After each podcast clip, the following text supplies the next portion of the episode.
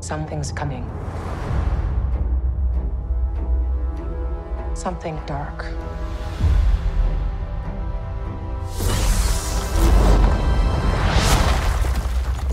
I sense it.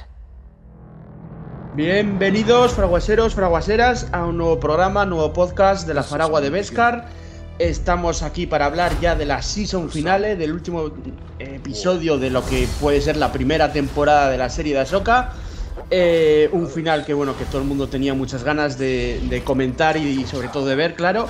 Y, bueno, vamos a comentarlo. Hoy vamos a ser poquitos, ya os aviso, que bueno, ha habido aquí un, pequeño problema entre un, unos y otros de la Faragua y, y, no hemos podido estar muchos, pero de momento estamos el maestro Chis y yo. Así que muy buenas, maestro Chis.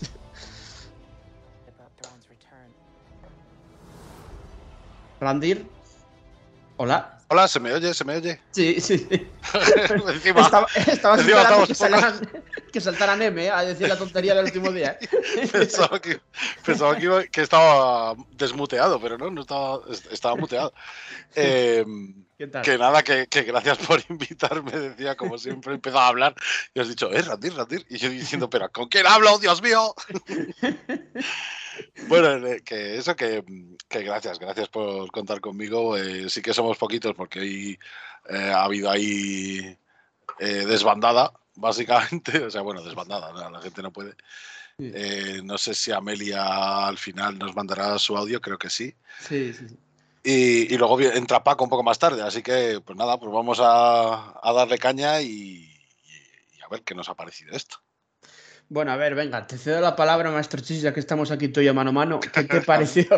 bueno, primero, para decírselo un poco a la audiencia, primero vamos a hablar, evidentemente, de esa season final, de ese último episodio, y luego vamos a hablar un poco de, de- de los ocho episodios, ¿no? De, de toda la temporada en general, de qué nos pareció la serie y, y analizarla un poco ya desde la perspectiva eh, eh, completa de esta temporada, ¿no? Así que, primero eso, vamos a hablar de este, de este final. ¿Qué te pareció a ti el, el final? A mí me ha gustado mucho. A mí me ha gustado mucho porque no es un final, es un comienzo, completamente. O sea, vale que veníamos con ciertas expectativas, es inevitable, yo creo, ya a estas alturas no formarte tus propias expectativas, pero las mías las ha superado. O sea, a mí Filoni me ha contado una historia muy interesante sobre unos personajes que, que me gustaban.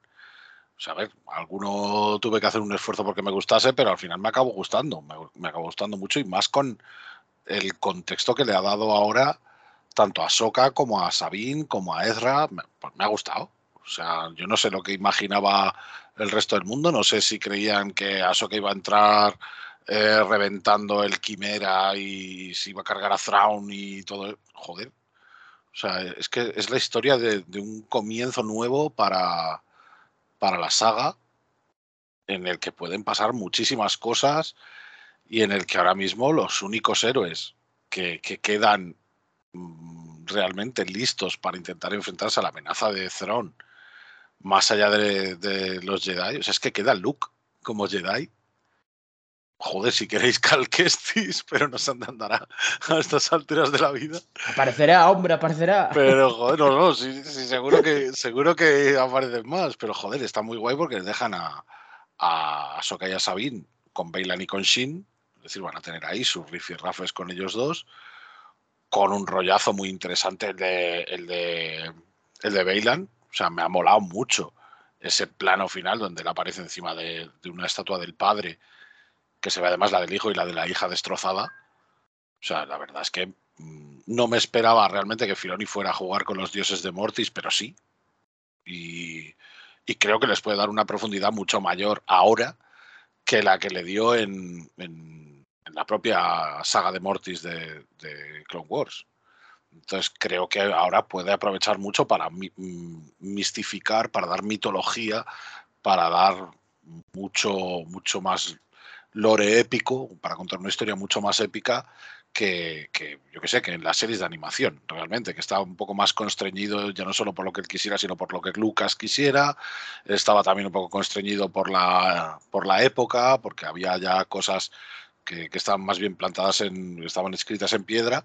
Joder, y ahora tiene aquí un lienzo completamente nuevo. El cabrón se ha inventado una, una galaxia nueva, donde todo lo que pase ahí mm, no tiene por qué afectar a la galaxia que conocemos, en donde ahora ha surgido una nueva amenaza. Es que, es que a mí me parece que, que lo han contado súper bien, tanto en términos de relaciones de personajes, en términos de, de, progresión de los personajes, de cómo vuelven un poco a encontrarse a sí mismos.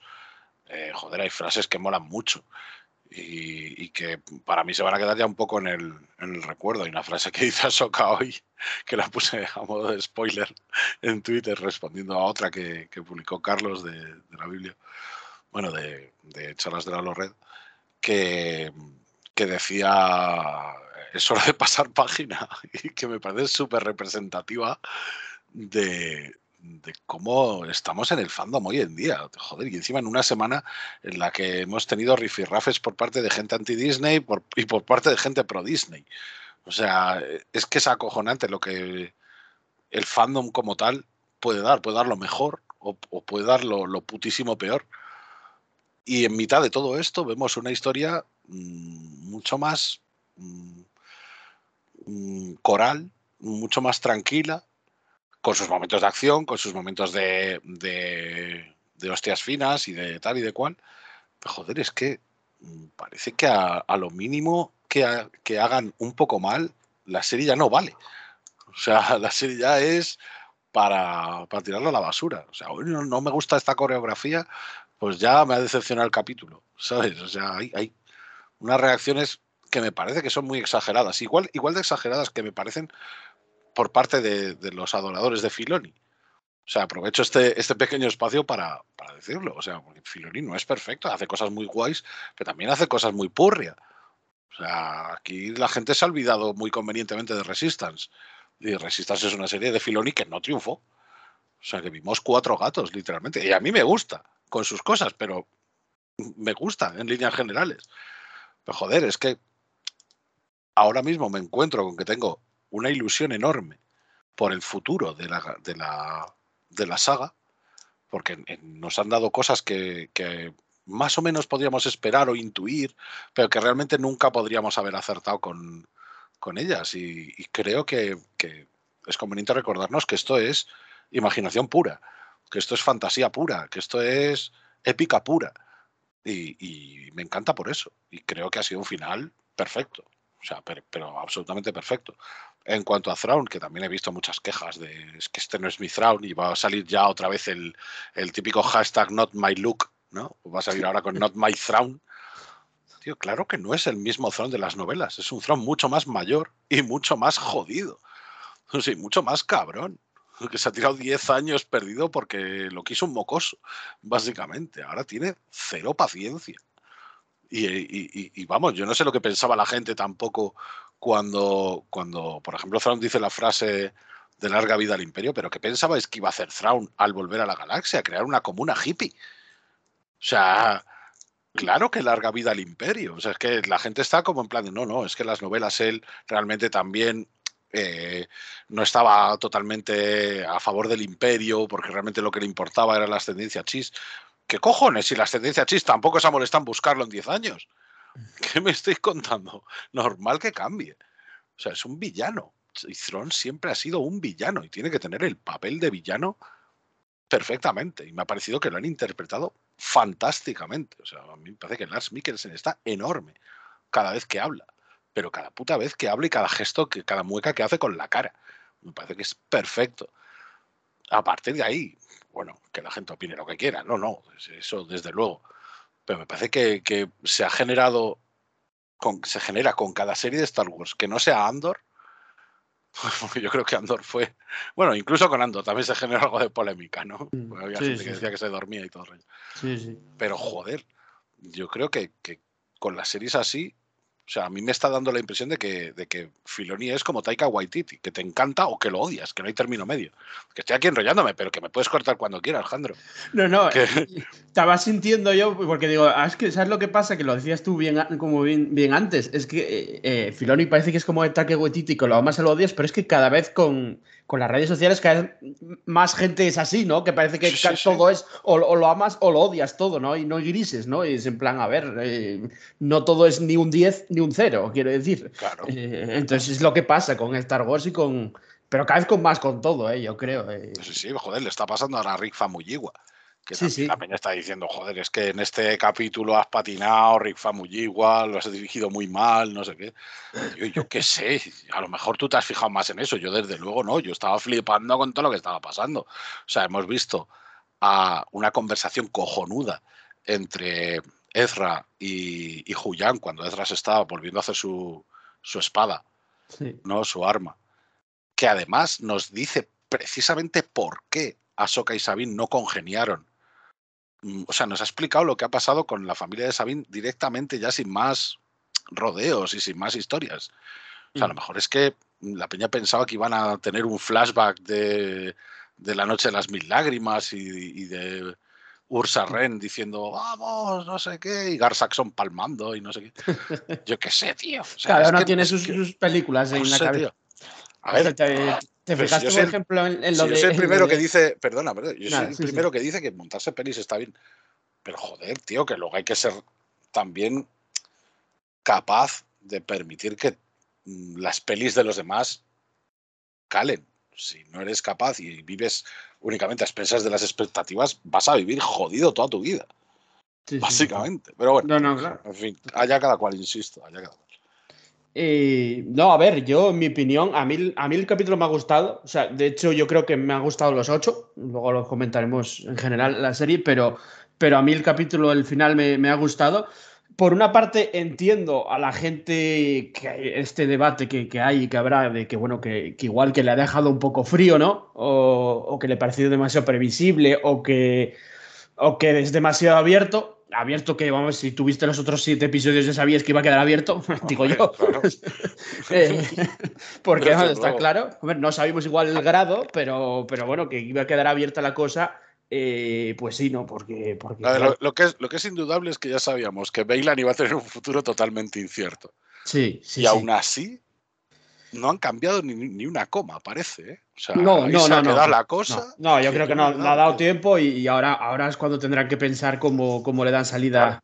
a eso, ¿no? Pero bueno, eso pasa, pasó ya muchas veces, desgraciadamente, en Star Wars, como con Carrie Fisher, etcétera. Y, y Claro. bueno, y en otras series también, desgraciadamente, claro, en otras películas o series, pues estas cosas pasan. Ahí no tiene nadie la culpa. Eh, pero bueno, eh, quiero decir, el final de Ba- Bailan es, es tan abierto que, tam- que también da pie a cualquier cosa, ¿no? Y el futuro de Bailan y, y Sinjati, como ya comentamos aquí en anteriores podcasts, pasa por, por el universo expandido, o sea, pasa por cómics, novelas, Vamos. donde, donde evidentemente, eh, aunque suene moñas, siempre estarán vivos, quiero decir. Entonces, ahí sí que pueden expandir lo que le pasa y luego ya, ya veremos lo que, lo que ocurre en Bailan. Hombre, hay que decir una cosa, eh, yo quiero reiterar una cosa y es que eh, todo el mundo habla de una segunda temporada que no existe.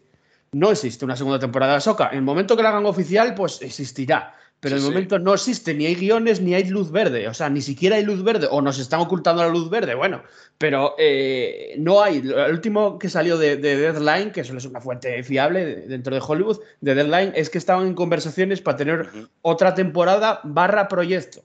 Y, y- y ahí quedó la cosa. No luz verde, no hay nada. Entonces, claro, mucha gente da por hecho nada. Esto, la segunda temporada. Y yo, no, o sea, no- igual no hay segunda temporada, igual es otro proyecto, otra serie o, o una película. Pero no, No, lo y- saben ni ellos. Y igual. habrá que ver, y pongamos, demos por hecho que hay una segunda temporada. Démosla por hecho. O sea, nada impide que Filoni la vuelva a cagar horriblemente con la, con la siguiente temporada y entonces ya tenemos aquí el lío formado. Sí, sí, sí. O sea, porque, joder, a ver, yo lo digo porque a mí los capítulos de Mortis no son de los que más me gustan. O sea, a mí el rollo de eh, entrar en una dimensión donde no hay espacio y tiempo, digo, bueno, vale, a ver qué, a ver qué sale de esto. Le hacen ver a Anakin que, que va a convertirse en Vader. Lo- o sea, hacen caer a Sokka al lado oscuro por influencia del hijo. Hacen todo este tipo de, de parafernalia. Don- únicamente, inicialmente me refiero, para darte a entender que sí, que Anakin es el puto elegido de la fuerza. Vale.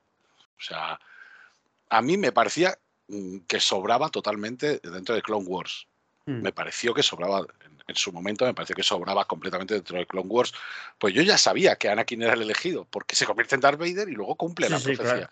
Entonces, para mí era lo que vosotros llamáis sobreexplicación, ¿no? Una Sí. sobreexplicación y, un- y una estirada de chicle que no me gustaba. Mm. Pero entendí que era por darle un rollo místico a, a Clone Wars, porque al fin y al cabo todos los capítulos eran guerra en Tatooine, Sí, sí. en Malaco. Sí, llegó a ser muy, dónde". muy repetitivo. Claro, entonces era todo el rato así. Dije, vale, pues entiendo que lo han hecho por eso, pero no era un arco que especialmente me gustase. Y joder, igual que Ahsoka inicialmente tampoco caló dentro de todo el fandom. O sea, yo soy de los primeros que fui muy hater con Ahsoka y que me cagaba en Ahsoka porque siempre decía cosas tipo, es que en el episodio 3 no la nombran. Ya, pero es que no estaba creada, ¿sabes? o sea, la crearon después. Y dije, ya, ya, bueno, excusas, ¿sabes? O sea, no, no, me, no me entraba. Luego me volví a ver Clone Wars más adelante, un poco más crecido, la volví a ver entera, en plan de cero, pum. Y dije, vale, veo por qué a la gente le está gustando. O sea, la vi ya con, con la mente un poco más abierta, ¿no? O pensando que, que, bueno, que sabía que había cosas que no me iban a molar, pero bueno, pues yo qué sé.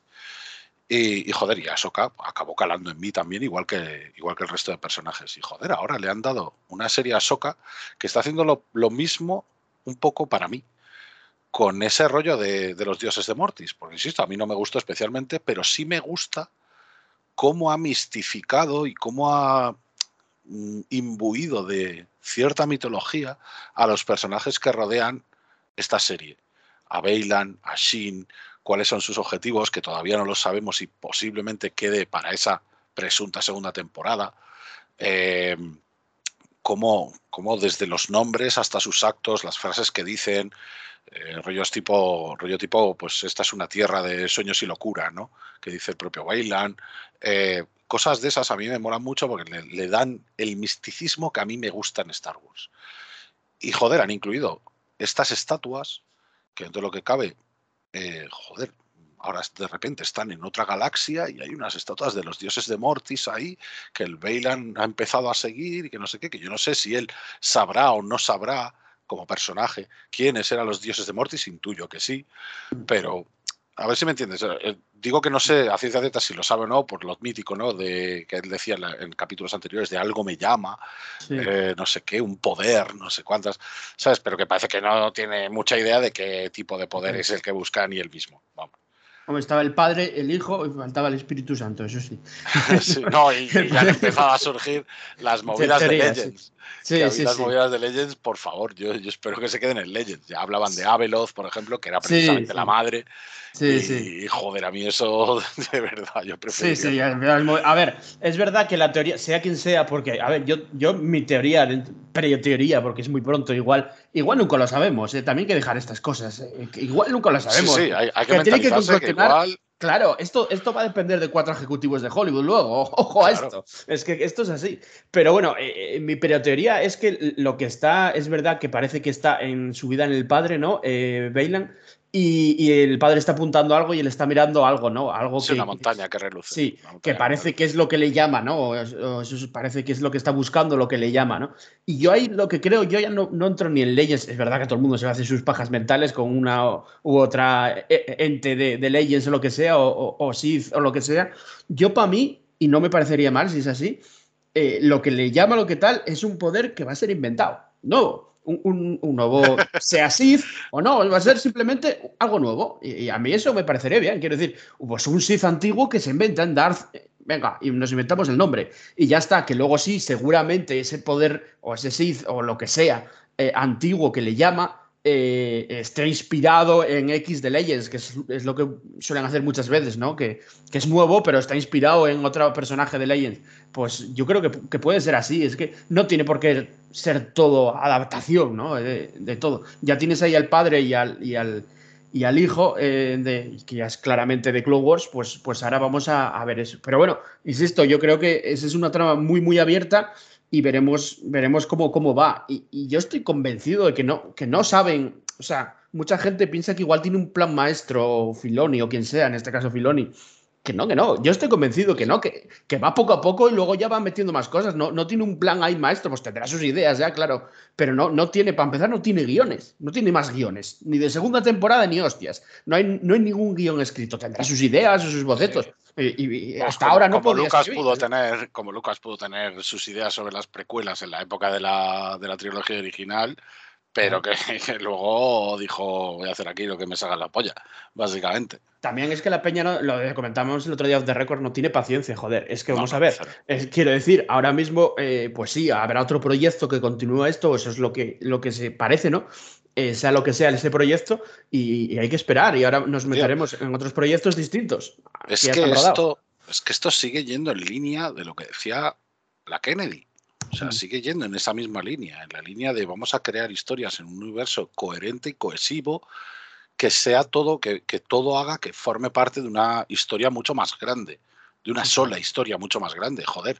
Y, y, en esta serie lo hemos visto desde el principio hasta el final, porque, insisto, porque la serie tiene su introducción, su nudo y su desenlace, tiene eh, a personajes que ya conocíamos, que han evolucionado como tal, algunos más, otros menos, pero que han evolucionado como tal, y tiene un, villano que es un, villano, como debe ser, y, termina de, una forma que, que te deja un lienzo en blanco absoluto para contar muchísimas cosas, muchísimas.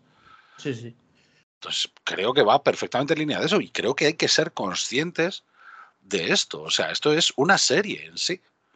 O sea, esto para mí es la definición de serie. Es algo que empieza y que no tiene por qué terminar ni con un cliffhanger de la hostia, ni con un giro de guion absolutamente dramático o absolutamente brutal, o de esto que te deje el culo torcido, o, o tal o cual. O sea, como los seriales antiguos de dominicales que, que, le molaban a Lucas, que le molaban a Filoni, que, que me molaban a mí cuando era pequeño, por ejemplo. A lo mejor es por eso por lo que a mí, o por lo que yo tiendo a, verlo un poco desde la perspectiva de, la positividad, ¿no? Desde la perspectiva de joder, de decir, tío, esto lo que hace es estimular tu imaginación y, crearte un lienzo completamente en blanco para que puedan pintar Mm, de la forma más libre posible. O sea, aquí Filoni a lo mejor podemos decir que ha pecado de, ir a lo seguro, ¿no? De apartar a sus personajes para que ya nadie pueda decir, no, ¿y qué estaba haciendo Ahsoka mientras el imperio tal? ¿Sabes? O, qué pasa con no sé quién mientras ocurre esto otro.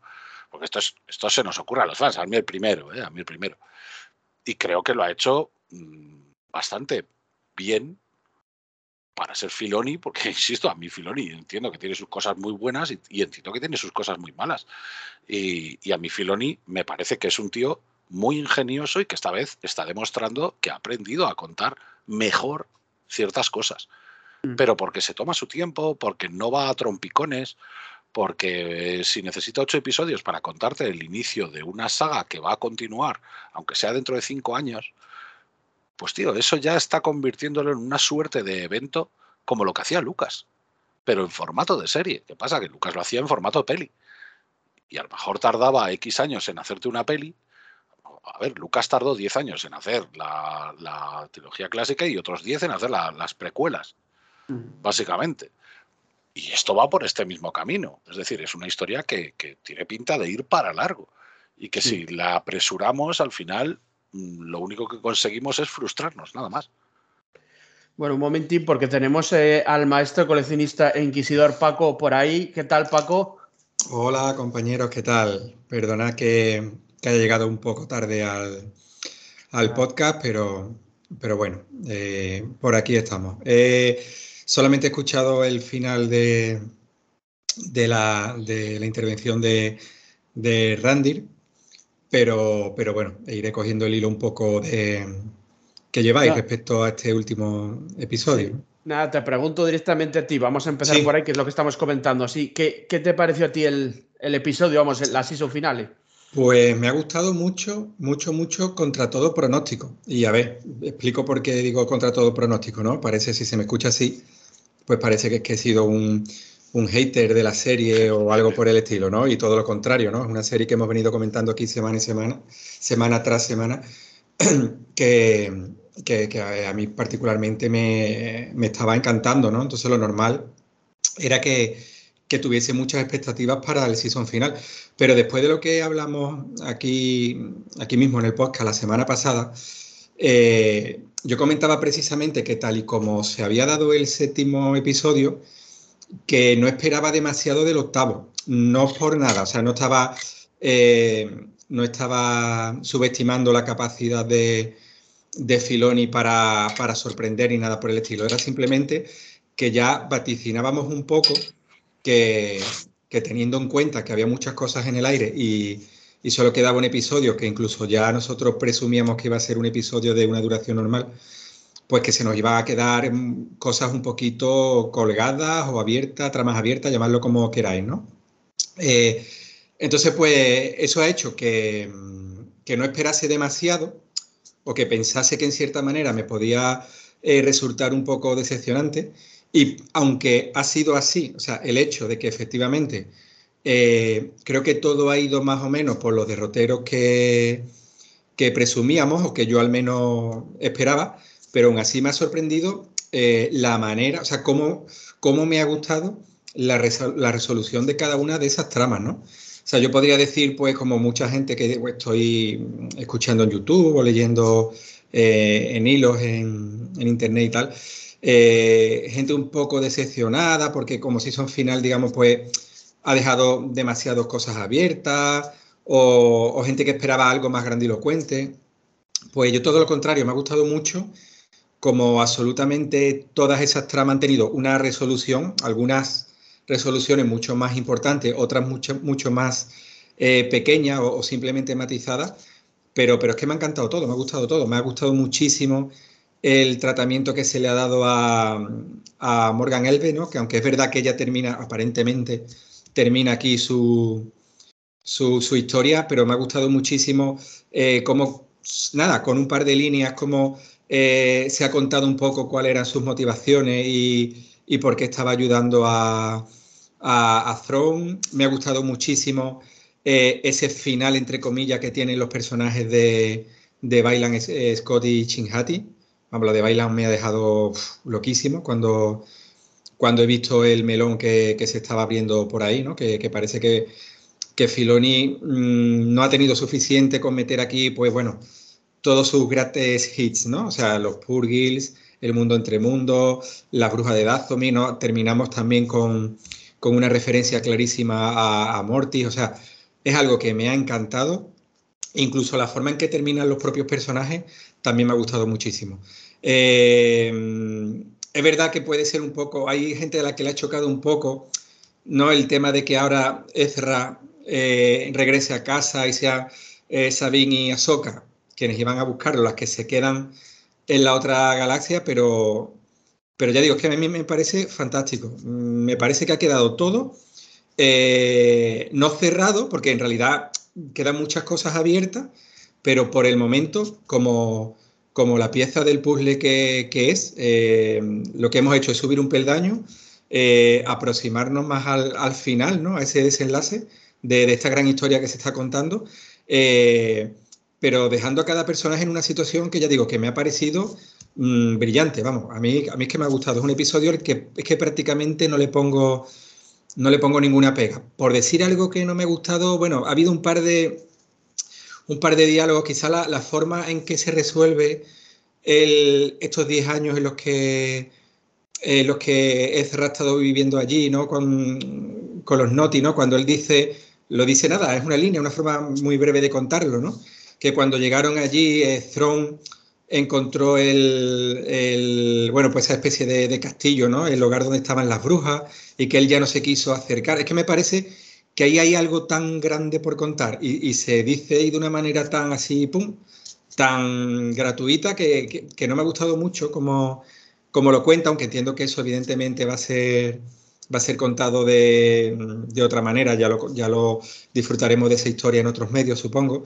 Y, también me ha chocado mucho que a Throne se le escape el hecho de que una lanzadera pues escape furtivamente de, del quimera, ¿no? Pero, pero bueno, quitando un par de detallitos tontos, Mm, puedo decir que, me ha parecido un cierre de temporada o de serie mm, notable. Bueno, veremos porque estamos comentando antes eh, eh, el futuro incierto, ¿no? Porque, insisto, es incierto el futuro de, esta serie, de si hay segunda temporada o proyecto tal. A ver, eh, el problema de dejar tantas cosas abiertas siempre es eh, que puede pasar que nunca se, se, cuenten, que nunca se cierren, ¿no? Por lo que decíamos antes. Claro. Que llegue alguien de Hollywood y digo, "Ay, mira, no, Claro. hasta luego. Eh, entonces, eso sí que es un, un riesgo, no un problema, sino un riesgo en, en- en- ese momento, ¿no? Luego pueden salir las cosas bien y, y crear otra temporada o otro proyecto que se cuente aún mejor y que, que se cree una historia increíble. Pero eso también es un riesgo que también para Disney le- le- eh, está bien que ellos lo corran, que, que le considera. ¿Por qué? Porque da pie lo que decía, por ejemplo, antes Randy, esto es como un lienzo en blanco, ¿no? Entonces, claro, para la saga Star Wars, si cala eh, esto y luego sea otro, otro proyecto, sea una serie, una película que funciona, pues eh, abre una Ojo. posibilidad para Disney el futuro de la hostia. Claro, pero es que aparte, aparte de asegurarse de tener a sus dos a dos de sus personajes, o a cuatro, si lo quieres ver con Shin y con, y con Baila, ¿no? Hablaba más de los de los Legacy de Filoni, ¿no? De Sabine y de, y de Ahsoka en sí.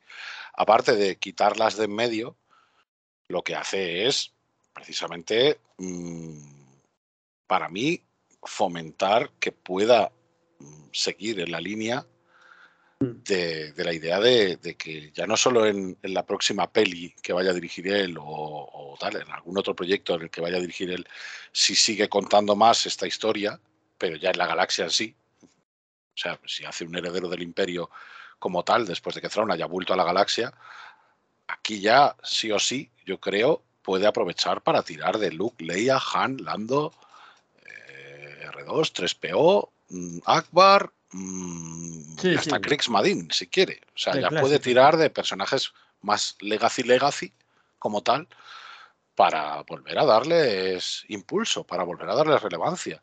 Y no solo eso, sino que además, siguiendo en la dirección de las secuelas, también puede seguir estableciendo este tipo de, de, de lore, también puede ir apañando lore, igual que Clone Wars apañó mucho lore entre el episodio 2 y el 3, las cosas como son. eh, pues aquí puede hacer exactamente lo mismo, puede ocurrir exactamente lo mismo, pero ya con historias post retorno del Jedi, que yo creo que eso, joder, Mm. recordemos cuando antes solo salían novelas al respecto. O sea, Pero pensáis, eh, o sea, ya digo, como no he escuchado la- el principio de vuestras intervenciones, pero pensáis que esto se queda, o sea, os da la sensación que esto queda como, como un punto y aparte. Es que a mí, a mí al revés, a mí lo- la sensación que No, me no. da es que esto continúa, vamos, no voy a decir no. pasado mañana, pero, sí, pero precisamente, precisamente es lo que decíamos, que, que ahora tienen un lienzo en blanco por dos frentes. O sea, tienen por un lado el frente de Peridea y de la galaxia de Peridea y por el otro Mm. tienen el frente de la galaxia que conocemos, que no tienen por qué ser, eh, por qué Es estar que- separados, ¿no? uno no, Sí. no excluye necesariamente al otro, al contrario, sino que, sino que puede cohesionar todavía las cosas mucho más y, y a la vez crear todo lo que a él le, le Y pueden usar un reparto, ¿no? ¿Sabes? Quiero Claro, si están en esta galaxia, pues no hace falta Exacto. usar a los que están en el otro, en la otra galaxia. Y- Exacto. o- Es que a mí me da, a mí lo que me da la sensación es que, eh, o sea, que incluso antes que una cuarta temporada de, de Mandalorian, que, que ya se dijo, ¿no? Que Favreau la tenía escrita, Sí. como, como que era inminente, pero por otra parte mm, no se ha llegado a, a confirmar, ¿no? Ah, Yo viendo hoy el último episodio de, de Ahsoka, lo que me ha dado la sensación es que mm, vamos a tener ya una segunda temporada de Ahsoka, incluso antes que la cuarta de, No, pero no, no, no. Porque, o sea, bueno, no, no, a ver, que igual A ver, no- nos hacen una sorpresa, como con el libro de Fete, pero, o sea, yo por, ver, no, por la ley no, hay- no hay nada escrito, ni siquiera Mm, confirmado, ¿eh? No, no, pero a ver, sabemos que para el año que viene es imposible porque ya sabemos las series que se estrenan en 2024, que es Skeleton Crew, eh, el, Aco- el Acólito y la segunda temporada de Andor. Nos tendríamos que ir al 2025, pero se presupone, aunque no es oficial, se presupone que, hay una cuarta temporada de- del Mandaloriano y se supone Sí. que mm, seguimos en este mando verso en el que todo lo que va ocurriendo en cada una de las series eh, tiene su eco en la siguiente. Entonces, lo que hemos visto en Ahsoka, de alguna manera, tiene que tener eh, una continuidad en el Mandaloriano, pero es que veo como casi más lógico que llegue ante una segunda temporada de Ahsoka que siga con la trama de Thrawn, por decirlo de alguna manera, porque sí, a Thrawn te lo puedes llevar directamente al Mandaloriano, eso está claro, Mm. pero me da la sensación casi que mm, el hilo Filoni, vamos a llamarlo así, ¿no? Los, los hilos filonianos, mm, le veo más, eh, más posibilidades de que, de que sigan tirando de los hilos de Filoni antes que del propio Mandaloriano. O sea, me, me ha parecido como que esto está planteado, el episodio que hemos visto hoy está planteado para que a la mayor brevedad posible continuar con todo lo que nos ha quedado abierto. Incluso yo- con lo de Bailan, aunque lo de Bailan me ha dejado muy loco porque precisamente pensábamos que, bueno, al fallecer eh, eh, Ray Stevenson, pues le iban a dar algún tipo de cierre y, y Es que yo, dejado yo con creo que, que no hay nada, o sea, no hay nada ni siquiera hablado, o sea, las- lo decía antes a Randy, las últimas informaciones que hay es que se estaban discutiendo cómo continuar el proyecto, pero no hay nada.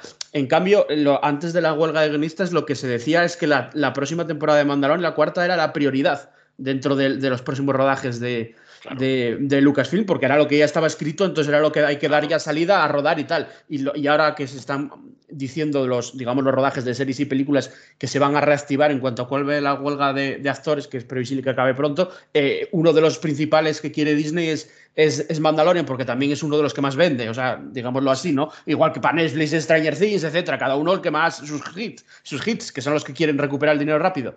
Entonces, eh, yo creo que, que el próximo proyecto que salga sea esa temporada tal de Ahsoka sí que va a tardar, pero simplemente, a no ser que nos estén engañando mucho, en plan, mira, ya tenemos todo escrito, eh, simplemente porque, porque van a partir prácticamente de cero desde ahora. Entonces, claro, falta guion, previsualización, etcétera, etcétera. Entonces Sí, va sí. para años, va para años. A ver, yo no sé si Filoni en su tiempo libre dirá, pues voy a aprovechar para seguir escribiendo esto y para pulirlo mientras la huelga, por ejemplo.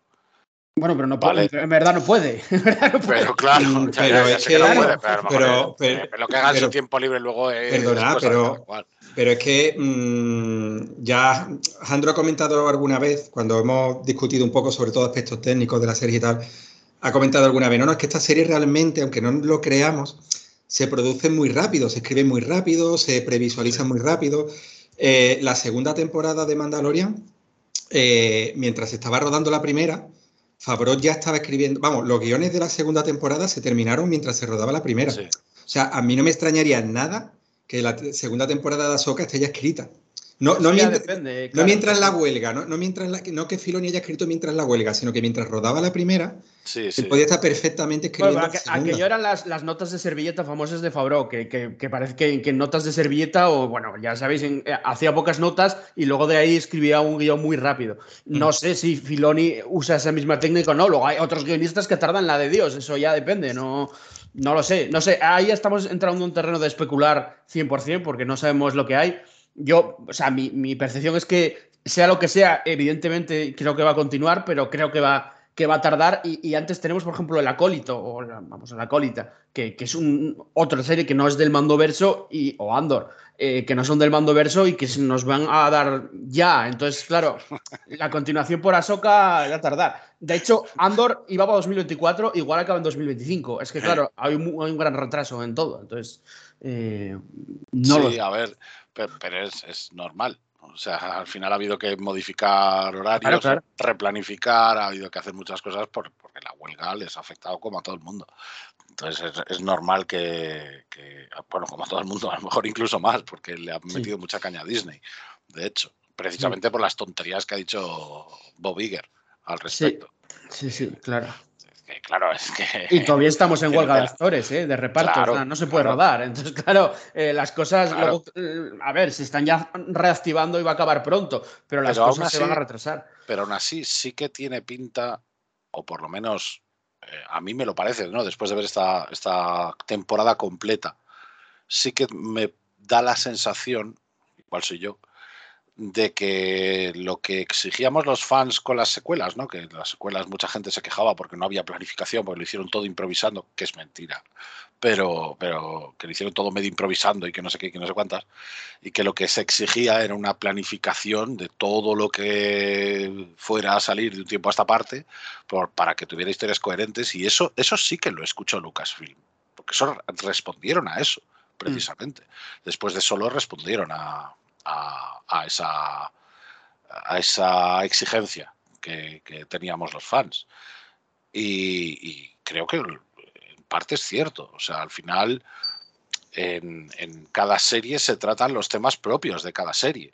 O sea, de Mandalorian, después de ver ciertos cameos, mucha gente pensaba que se iba a ir a, no sé, que, que, iba a tocar cosas de, de, de, más allá de Mandalor. Y se quedó en Mandalor. Y aquí pasa lo mismo. Aquí, en cuanto a Soka, Thrawn y no sé qué, nosotros ya asumimos que Thrawn iba a volver. Yo, por lo menos, lo asumí. En el cuarto episodio aparecerá Thrawn, volverá a la galaxia conocida y, la liará parda, por ejemplo. Y, luego, ya, viendo cómo se iba desarrollando la cosa, ya fue como más en plan: no, no, espérate. Que, y, pasa al contrario. O sea, algunos de vosotros también decíais: no, no, Thrawn va a aparecer en el último capítulo, nada más recuerdo que, que alguno, no sé si de nosotros o, de la biblioteca, pero algunos lo hemos comentado, ¿no? Que, que, no, no, lo van a dejar para el final de todo, porque no sé qué, porque no sé cuántas. Y joder, al final, dentro de lo que cabe, han seguido sorprendiéndonos porque ni han complacido a unos del todo ni a otros del todo. Realmente. Aunque después la serie sí que sea previsible porque vas viendo en cada capítulo hacia dónde va eh, indudablemente. O sea, no, no te está engañando en ese aspecto. O sea, todos los capítulos van a, a esta a este viaje de vuelta climático, básicamente. Entonces, eh, creo que, tenerlo presente también es cosa de los fans. O sea, creo que tener presente todo esto que hemos comentado, la, situación en Lucasfilm, la situación eh, entre la, en la industria, ¿no? con la huelga y todo esto, eh, todo esto creo que tenemos que tenerlo muy presente precisamente a la hora de luego eh, formarnos nuestra opinión, que luego obviamente en aspectos técnicos, luego cada uno es de su padre y de su madre, los puede, eh, los puede perdonar o no, puede eh, tirarle más la historia o joderle más, que yo que sé, que a Anakin se le vean dos arrugas en las patas de gallo y yo qué sé, eso es cosa de cada cual.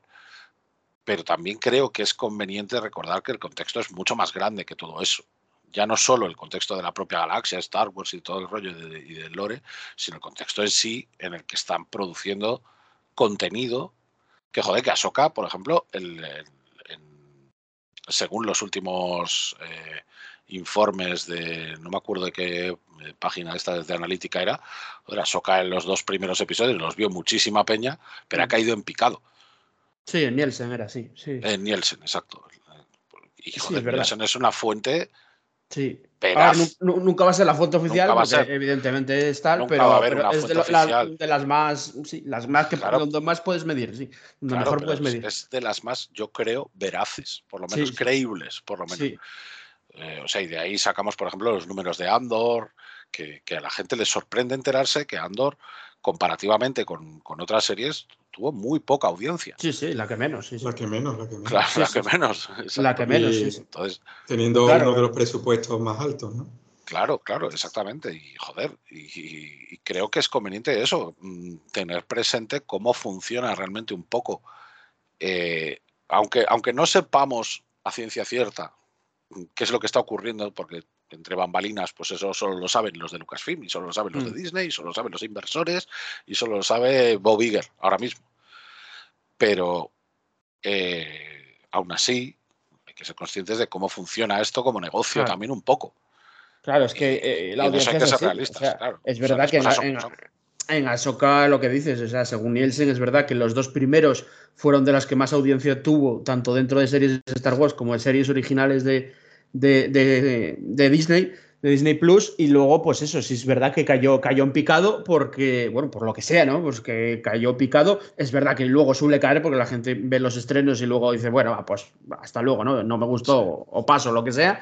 Y luego, luego cayó, entonces ahora eh, van a tener que ver eh, si esas audiencias les vienen o no. Y, bueno, y recordemos que estamos en una situación donde Hollywood corta a la mínima, porque estamos en una situación de, de, crisis dentro del sector de que tienen que recortar de todos lados. Entonces, yo no digo que no van a continuar porque es muy goloso, pero igual, igual continúan directamente en una, en una futura película, que inviertan directamente ahí. Yo es que, por ejemplo, no conocía, no conocía ese dato. Ahora que lo estoy escuchando, pues ya sí me parece un poco más improbable que que no, que no entrometan al Mandaloriano, por ejemplo, antes de, meter otra temporada de, de Ahsoka. Claro, es que, es que, para ellos hay que tener en cuenta que The Mandalorian para ellos es un buque insignia en cuanto a marketing, eh, merchandising, eh, o sea, es un buque insignia, o sea, es, una marca ya de Mandalorian, ¿sabes? Y, y Ahsoka no lo creo que es tanto, entiendo que para los fans sí, claro, pero para fuera de los fans no, no lo es tanto, entonces a ver, no, no lo sabemos. Ahí ya estamos especulando porque igual se anuncia mañana la segunda temporada, perfectamente puede pasar. o, o no. Entonces ahí o igual ya se veremos. cancela. Exacto. Igual si, si ha habido Sí. conversaciones, pues a lo mejor pasan. Sí, sí, simplemente. dicen, mira, vamos a dejar estos personajes aquí, la recámara, para lo que necesitemos más adelante. Y mientras tanto tiramos con Thrawn, con, Claro, sé, con reunir a Thrawn con Luke Skywalker. Ponte. Sí, sí, es que pueden Entiendo. usar lo que quieran, o sea, y tienen muchísimo usar otra, otra serie o, o crear otra serie de, Claro. de lo que sea, de Thrawn o de lo que sea, donde cue- un- o una miniserie, pueden hacer lo que quieran Claro. y, y lo van a hacer en base al dinero. Claro, y es que además han, han hilado, quiero decir, aunque a priori te pueda parecer, que lo mencionaba antes Paco, ¿no? A priori te puede parecer raro que Thrawn haya dejado escapar a Ezra, ¿no? Para. para eh, te puede parecer así en plan extraño. A lo mejor Mm. lo ha hecho a propósito, precisamente para decir avísales, avísales, que se van a enterar. En A plan, mí no me, me ha hecho, me ha hecho gracia que, que me he acordado de una frase que tiene el propio Throne cuando dice, sí, los Jedi son especialistas en esconderse, ¿no? Sí, y entonces me ha hecho gracia que, que precisamente Ezra lo que ha hecho es esconderse, ¿no? Un poco como... Una como un infiltración. Ya un faltaba la Sí, serie. sí, pero, pero poli- no un iba polizón, esto. ¿no? Un polizón en la bodega de... Ya faltaba una serie. pero- Si, no- si no se viste de Stormtrooper, no está contento. O sea, Claro, ¿cuántas pero- pero, pero me a ha esto iba. pero me ha parecido simpático. A mí me ha parecido simpático. Sí, Primero, el- está, está manejando a su propia serie de animación, hombre. De que, exactamente, el, Claro. el que se vista de un soldado, claro, el claro. que se Claro, esconda pero- precisamente como decía Throne, ¿no? Que solían hacer ellos. Claro, pero, pero a lo que iba es a ir un poco más allá de eso. Es decir, Thron, lo que nos han enseñado no es ni que Thron sea un pánfilo, ni que deje de serlo. O sea, lo que nos han enseñado es que Ezra ha vuelto a reunirse con Hera y con Chopper. Y, y lo ha hecho además vestido de soldado de asalto de la noche, el soldado de Thron. Es decir, lo que ha hecho es decirle a la nueva república que Thron efectivamente ha vuelto. Básicamente. O sea, eso es lo que hay que leer entre líneas. Thrawn- ya, ya tenemos la prueba, porque Ezra ha aparecido y ha aparecido además con un traje de soldado digo, imperial. en esa, en muy- esa ca- muy tal. galaxia no hay, no hay cámaras de vídeo, macho, porque podía haberlo en algún momento, hacer una fotilla. Digo, mira, míralo, míralo, ¿dónde está? Sí, sí, claro. no, si, si no te digo que no, pero es- esta es la cosa. Quiero decir que al final de lo que se trata es de darte a entender como espectador que Thrawn ha vuelto a la galaxia en sí, Sí, sí. Y, y que le importa tres cojones que Ezra haya escapado. Si es que lo, si es que sabía que estaba en la, en la nave. ¿Entiendes? Eso es a lo que yo voy. eh, que indudablemente acabará sabiéndolo. Y, e indudablemente acabará teniendo que hacer cierta estrategia o, o lo que sea, pero que a Ezra ya lo conoce. Bueno, a ver, O sea, volviendo un poco al episodio, yo creo que Sí, sí. en sí es, eh, o sea, a mí es un episodio que va eh, muy bien en correlación con los otros siete, que es lo que tienen que ir, o sea, con Sí, los sí. ocho episodios, o sea, da un final, sea abierto o no, que ya sabemos que iba a ser abierto, eh, a, a- a todo lo que se ha ido desarrollando durante siete episodios. Hay gente que se queja, bueno, esta puedo decirlo 20.000 cosas, hay gente que se queja y luego digo, puedo, puedo decir muchas cosas, pero bueno, hay, en este caso iba a decir que hay gente que se queja, por ejemplo, del tratamiento de- del personaje de Ahsoka, que es verdad si me dicen, joder, es que Ahsoka no hizo nada digo, en, en esta temporada. Eh, y digo yo, a ver, bueno, va, viajó de galaxia con los Purgil hasta, hasta allí, por lo menos algo es algo. Y fue allí. Es verdad que no tiene todo el peso constante, pero insisto, yo esto ya pasó en más series, como en Andor, siempre pongo el mismo ejemplo. Andor no va solo de casa en Andor continuamente, quiero decir, eh, al final es el contexto, ¿no? Lo que importa. Yo, yo sí que creo que los personajes en esta, en esta temporada han, han estado muy bien desarrollados dentro de lo, de lo que, dentro de lo que se puede. A mí Thrawn me ha gustado. Lo que sí que me, me, chocó de Thrawn, y no, no voy a decir su físico ni nada, eh, ni, ni siquiera su carácter, lo que sí me chocó es que no tuviera tanta relevancia cultural, cultural me refiero a redes sociales sobre todo, ¿no? de la aparición de Thrawn. Creo que, no, o sea, no, no, yo creí que iba a ser mucho más hit para la gente. Dentro que les guste o no, eso me da igual. Pero creí que iban a flipar, en plan, hostia, el gran almirante Thrawn. No sé, será que yo creía que, que, que, la gente más lo conocía, igual no lo conocen tanto, ¿no? Eh, igual no vieron las series o no leyeron las novelas o lo que sea, pero yo creí que iba a ser un hit y no oigo tanto hablar, bueno, sí, hables hablar de sus quejas de que está gordo, etcétera, ¿no? Pero no oigo tanto hablar de- del, del- del gran almirante Thrawn, joder, es el gran almirante Thrawn. y claro, a mí me mola verlo en pantalla, Randy evidentemente también, y, y bueno, muchos más fans también, pero creí que iba a tener más relevancia cultural de verlo, ¿no? Por ejemplo, la relevancia cultural me refiero a- al quinto, cuando aparece Anakin, se monta la bomba, ¿no? Hostia, Anakin, Anakin, Anakin. Que por cierto, a mí su aparición aquí como fantasma de fuerza me gustó, pero oye, pues tampoco vale para mucho. O sea, quiero decir, ah, vale, sí, Anakin con fantasma de fuerza, pero ya metiste a Anakin 20 veces. Eh, Y, Bueno, pero, a mí, pero a mí eso, por ejemplo, no me parece mal. No, o sea, a ver, porque, porque no mutila la historia, no, no, no molesta. No, no, y, y claro. no solo eso, sino porque a Soka hay una frase que dice que, que a mí me mola mucho, que es que, que, que es cuando llega a buenos términos por fin con Sabine, que es eh, precisamente la conversación que tienen antes, ¿no? Eh, Sí. que, que ella le dice en plan del único que confió en mí, aunque yo tomase decisiones de mierda, fue mi maestro y es verdad. Mm. O sea, sí, luego Anakin se convirtió en Darth Vader y todo lo que queráis, pero Ahsoka lo conoció siendo un caballero Jedi y su maestro Jedi. Y Anakin fue el único, además se refiere al momento en el que ella abandona la orden, que es el momento más jodido, por lo menos yo lo veo así, es Sí, el sí, momento claro. más jodido. Ella menciona que cuando nadie más la creía, el único que, que realmente estuvo a su lado fue Anakin. Y es cierto. Entonces entiendo además que hayan puesto el capítulo dedicado a Anakin y a la Ahsoka pequeña, porque es parte de la trama de Ahsoka eh, para llegar a ser ella misma otra vez, para llegar a, a trascender un poco de, de esa actitud taciturna y de, y de ese trauma porque Anakin se hubiera convertido en Vader. Entonces me parece bien que pongan ese guiño, que veas a Anakin ahí de fantasmita diciendo, bueno, pues ya está, perfecto. Y ahora ya se puede ocupar de otras cosas, porque ya ha dejado a Soka completamente entrenada y ya tiene toda la confianza del mundo y ya confía en la fuerza, que es otra frase que dice la propia Soka, que es la que repite el maestro Yoda miles de veces en Clone Wars. O sea, que al final esto, es- este detalle me parece que cierra el círculo y me parece súper bien.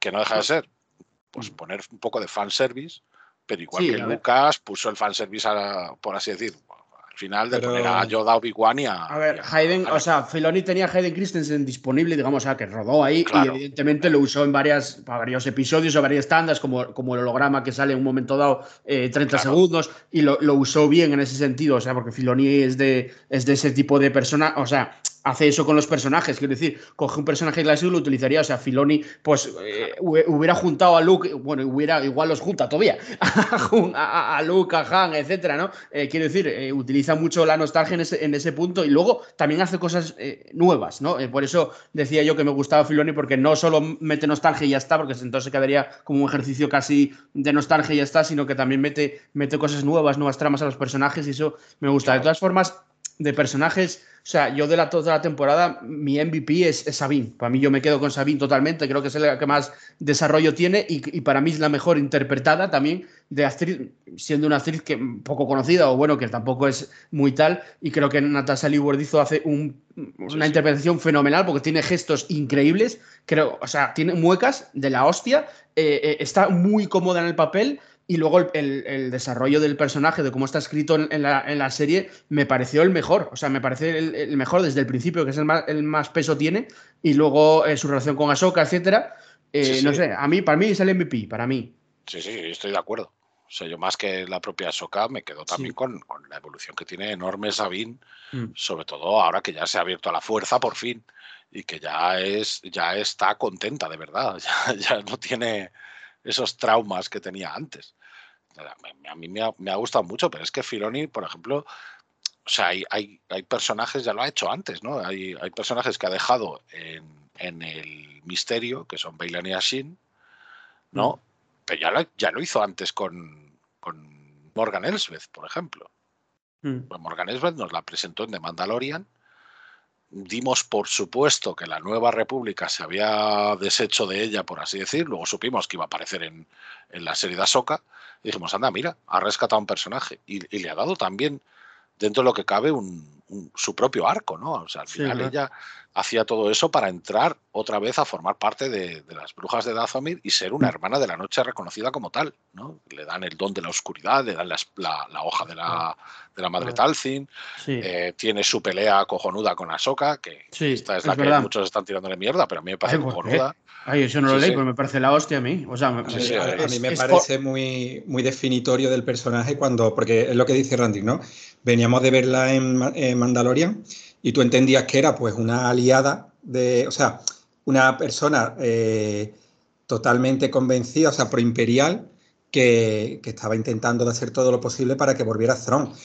Y se ha convertido, bueno, el giro, digamos, esta temporada es descubrir que ella es heredera de, de la, de la bruja de Dathomir y que realmente lo que, lo que ella buscaba eh, era, digamos, eh, reconquistar Dazomir, ¿no? Yo creo que es muy definitorio cuando, cuando Thrawn le dice, mira, aquí alguien se va a tener que sacrificar y tú tienes todas las papeletas, ¿no?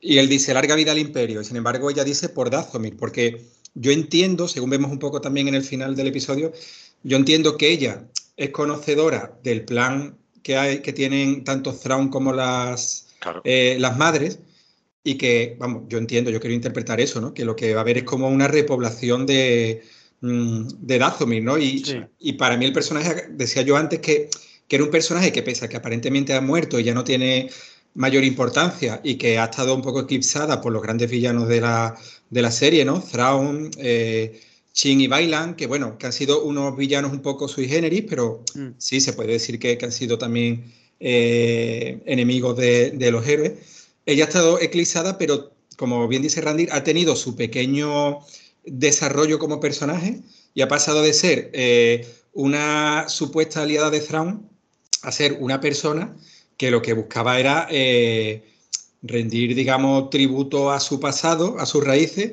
y, que lo que buscaba era que se... ha sido un poco como, mira, que sí, que el imperio también, pero que yo lo que quiero es, es que Dazomir vuelva a ser lo que, que era, ¿no? Que reinen las brujas. Y yo creo que es un personaje que, ha sido muy bien tratado. si, te fijas, la única, los únicos dos personajes que no han tratado en profundidad en realidad son a Bailan y a, y Shin. De hecho, a Shin la que menos. Sí, sí. Eh, todavía te deja iba a saltar yo, que lo comentaste con Gander en otro podcast y que es verdad. O sea, Sin Hati, que cada vez que pones algo en, yo, vamos, por lo menos desde la, Faragua, pones Sin y ya todo el mundo flipa, Sin Hati, Sin Hati. Y, digo, joder, eh, yo lo siento, voy a insultar a la gente, pero vaya superficiales que sois, tíos, porque eh, será porque está bueno lo que queráis pero luego el desarrollo que tiene el personaje es que no, no, tiene, no tiene prácticamente, es nulo. O sea, que es muy chulo su diseño, evidentemente, en eso estamos todos de acuerdo, y que en el futuro se podrá desarrollar en, novelas o en futuras series o lo que sea, está claro. Y su escena final, que es la única que sale en este episodio, levantando el, sable como para, para, ser la líder de, de vamos, de, esos personajes que están allí, ¿no? De esos, no sé cómo llamarlos, esos Tusken de esa galaxia, eh, me parece guay. Pero claro, el personaje no, no da tiempo y, es uno de los sacrificados, digamos, para que desarrolle, porque a mí todos los personajes de la serie me gustan. Quiero decir, y, están bien, eh, tienen su desarrollo. Eh. Pues Sabine es la que más tiene peso, y etcétera. Pero... Pero, si es que a lo que voy yo es que si ya tenían la idea desde el principio de dejar a, a Bailan eh, y a Shin relegados a una presunta segunda temporada, una serie propia, cómics, novelas, lo que sea, lo que sea, refiero, porque a mí el formato me es indiferente. Es decir, obviamente, a ver, me, flipa ver series, porque mm. me flipa que Star Wars tenga medio audiovisual, pero no me importa leerme una novela de, que me explique lo que pasa ahora mismo con Shin y con, y con Baylor, ¿vale? Pero a lo que voy es que si ellos tenían ya pensado que en el último episodio de la temporada ocurriese esto, y dejasen a Shin también sin ese desarrollo, más allá mm. de volver con los bandidos y hacerse la líder de los bandidos, ¿vale? obviamente te da o debería darte a pensar o inducirte a pensar que, esto lo dejan para más adelante. Sí, sí, y, que la, y, que la, historia importante realmente es la que tienen los protagonistas, encontrar a Ezra, resolver esa, esa eh, variable de la ecuación, eh, presentar al nuevo villano ante la galaxia conocida, que eso es otra de las variables de, esta ecuación, mm. y mm, aparte de darles un arco un poco más interesante para mi gusto, que el que tenían Ahsoka y Sabine en la propia Rebels, porque la propia Rebels se relacionan lo justo, aquí realmente las ha relacionado de puta madre, les ha dado una, una nueva dimensión a la relación que tienen. Joder, es que, insisto, la escena en la que Ezra se está construyendo su sable láser con Huyang, que es cojonuda ya de por sí, por, por, las referencias a Canan, por todo esto, ¿vale? Todo eso es cojonudo, pero, pero el, el momento en el que Julián le explica por qué Ahsoka decidió no seguir entrenando a Sabine, me parece absolutamente cojonudo y mm. explicado de una forma súper sutil y súper bonita en, mediante el, vocabulizador de Julián, básicamente, mediante lo que dice Julián, que es que después de la Noche de las Mil Lágrimas, bueno, después de... Además mola porque dice, hacia el final de la guerra el imperio bombardeó Mándalo. O sea, fue hacia el final de la guerra fue acercándonos hacia la batalla de Endor, cuando el imperio destruyó Mandalor. Y esto dejó a Sabine rota y Ahsoka decidió que así no podía entrenarla, porque obviamente la posibilidad de caer al lado oscuro en esa situación era máxima, básicamente. Entonces te lo explican de una forma sucinta, de una forma sutil, de una forma que cualquiera lo puede entender y que cualquiera lo puede ver y, que le da una dimensión muy grande al conflicto que ya vimos desarrollándose durante toda la serie y, y a la conclusión que hemos visto en estos dos últimos capítulos. O sea, a mí me parece fantástico. Que por cierto, vaya, me gustó mucho el guiño, creo que yo, que es un guiño cuando dice, está construyendo el sable láser este y dice que no, que es demasiado fino. Y Es un puñetero guiño a los mini sables láser finos de, de Rebels. Sí, sí. y digo yo, hostia. Sí, sí, Filoni metiéndose consigo mismo. sí, sí, sí. No, ya, y ya lo hizo alguna vez más, ¿eh? Y está bien, está muy, está muy guay, la verdad. No, a ver. Eh, y, de las coñas que hacía la gente también que también decía en plan de no, no, es que esto es, demasiado fino y se ve mal, no parecen los sables láser de las pelis, no sé qué. Como cuando en el episodio anterior uno de los notis sacaba el tirachinas, ¿no? Que, claro, que creo que, era una referencia directa al tirachinas de, de Erra, ¿no? Claro, claro. Eh, yo he de decir que hay una cosa que no hablamos, eh, o sea, técnicamente voy a decir una cosa buena y una mala, ¿no? Y una que no hablamos hasta ahora, una cosa buena es de la música de Kevin Kainer que en este episodio es brutal, o sea, durante toda la serie. Toda la serie. Fue brutal, o sea, para mí superó mis expectativas y yo diré que es técnicamente lo que más me ha gustado de la serie. Y si me lo preguntan hace, antes de ver la serie, diré que ni de coña, pues, pues sí, sí, me ha sorprendido muchísimo en este episodio, sobre todo la parte final y los créditos, es una auténtica pasada. O sea, me parece. la parte final, la, de Bailan con el piano. sí, eso. Cinematográfica, o sea, me pareció cinematográficamente increíble. O sea, que parece que además puse el home cinematope ahí y, madre mía. O sea, que sonaba como si fuera en un cine viendo algo mayor, ¿no? Algo como un proyecto mayor, ¿no? Y me pareció muy, muy muy buena, o sea, la evolución que ha tenido Kainer, eh, espero que le seguramente sí, le dé más proyectos eh, y, genial, ¿no? Luego es verdad que en este episodio eh, canta un poco más los, los efectos especiales en algún, en algún punto. Igual se pasaron un poco con el tema de cuando van, quieren entrar en la nave, ¿no? Montados en los aulladores, eh, quieren entrar en la nave y, la nave, el destructor, el quimera les está disparando. Pues ahí, bueno, cantó un poco los, los, los efectos. digo que igual se pasaron porque es verdad que este episodio es un final y hay muchos más efectos, ¿no? Que tampoco nada que que, destroce nada, pero eso. Y luego respecto a la polémica de Famoyigua, que lo comentabas antes, Randir, eh, ya ha dirigido no sé cuántos, ya unos cuantos episodios, bastantes, ¿no? Mm. Y, además productor ejecutivo de Mandalorian, etcétera. Y bueno, a mí es un director que personalmente ni me va ni me viene. Es decir, es correcto hacer las cosas bien, pero tampoco tiene una personalidad como otros directores de Star Wars y otras cosas que sí que, le impone su personalidad, ¿no? Y, y dices, hostia, este es de este. No, él no la tiene, o sea, no, no hace las cosas mal, no es una puya porque él no hace las cosas mal, las hace bien.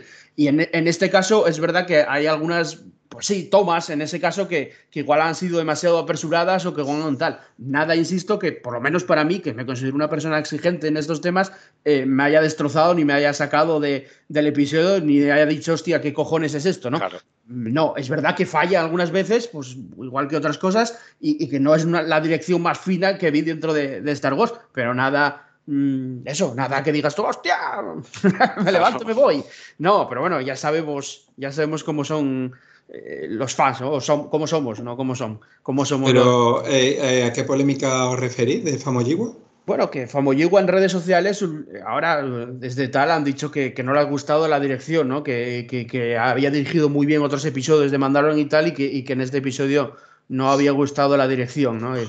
bueno, algunas personas en, redes sociales, pero bueno, se dice todo ¿eh? en redes sociales. Yo sí que entiendo, lo decía al principio del podcast, yo sí que entiendo a la gente que haya quedado un poco fría con el episodio en general, me refiero.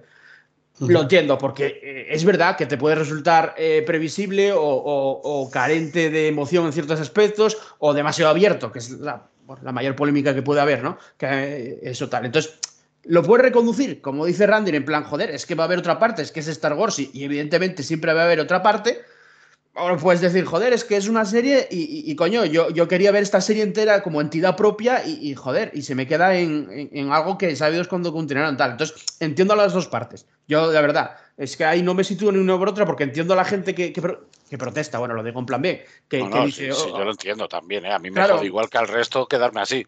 No te pienses que no. No, y también por gente que, no, igual no es fan o no es tan fan y dice, joder, es que esto igual se estrena dentro de cuatro años y sabe dónde estaré yo y me importa un pito, ¿sabes? No sé si me entiendes. Que Sí, tú y yo pues- seguramente estemos ahí, pero hay gente que Claro.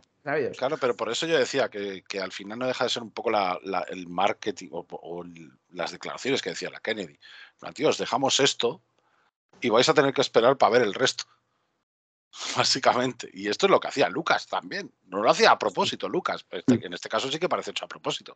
Pero Lucas no lo hacía a propósito. Lucas lo hacía porque no tenía más tiempo. Porque el tío era una peli, ahora la siguiente, ahora la siguiente. Y cuando años. esté hecha, está. Joder, mira, mira Claro. cómo acabó el imperio, el imperio contraataca. Mira cómo acabó el imperio contraataca. Claro, pero a ver, Por que la- decirte que una obra magna.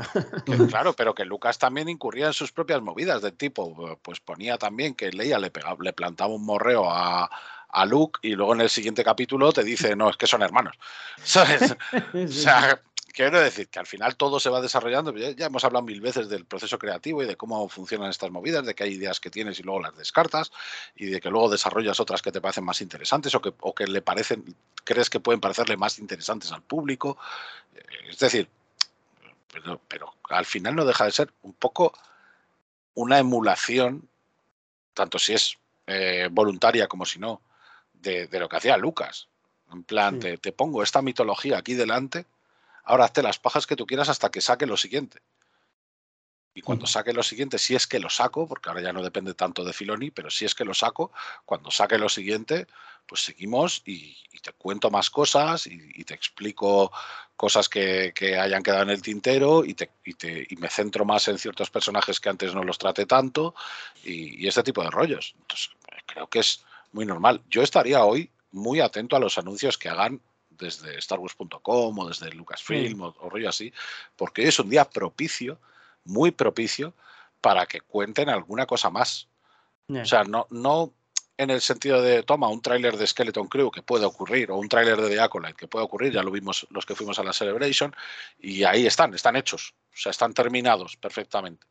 Y, y los ves y dices, vale, perfecto, y ya te entra un poco el hype. No, sino más bien de coger y decir, pues eh, eh, estamos preparando estas otras novelas de apoyo a la serie de Ahsoka, o estamos preparando más contenido precisamente sacando de la mitología que, que Filoni ha preparado aquí para expandir la propia mitología de, de la saga mucho más.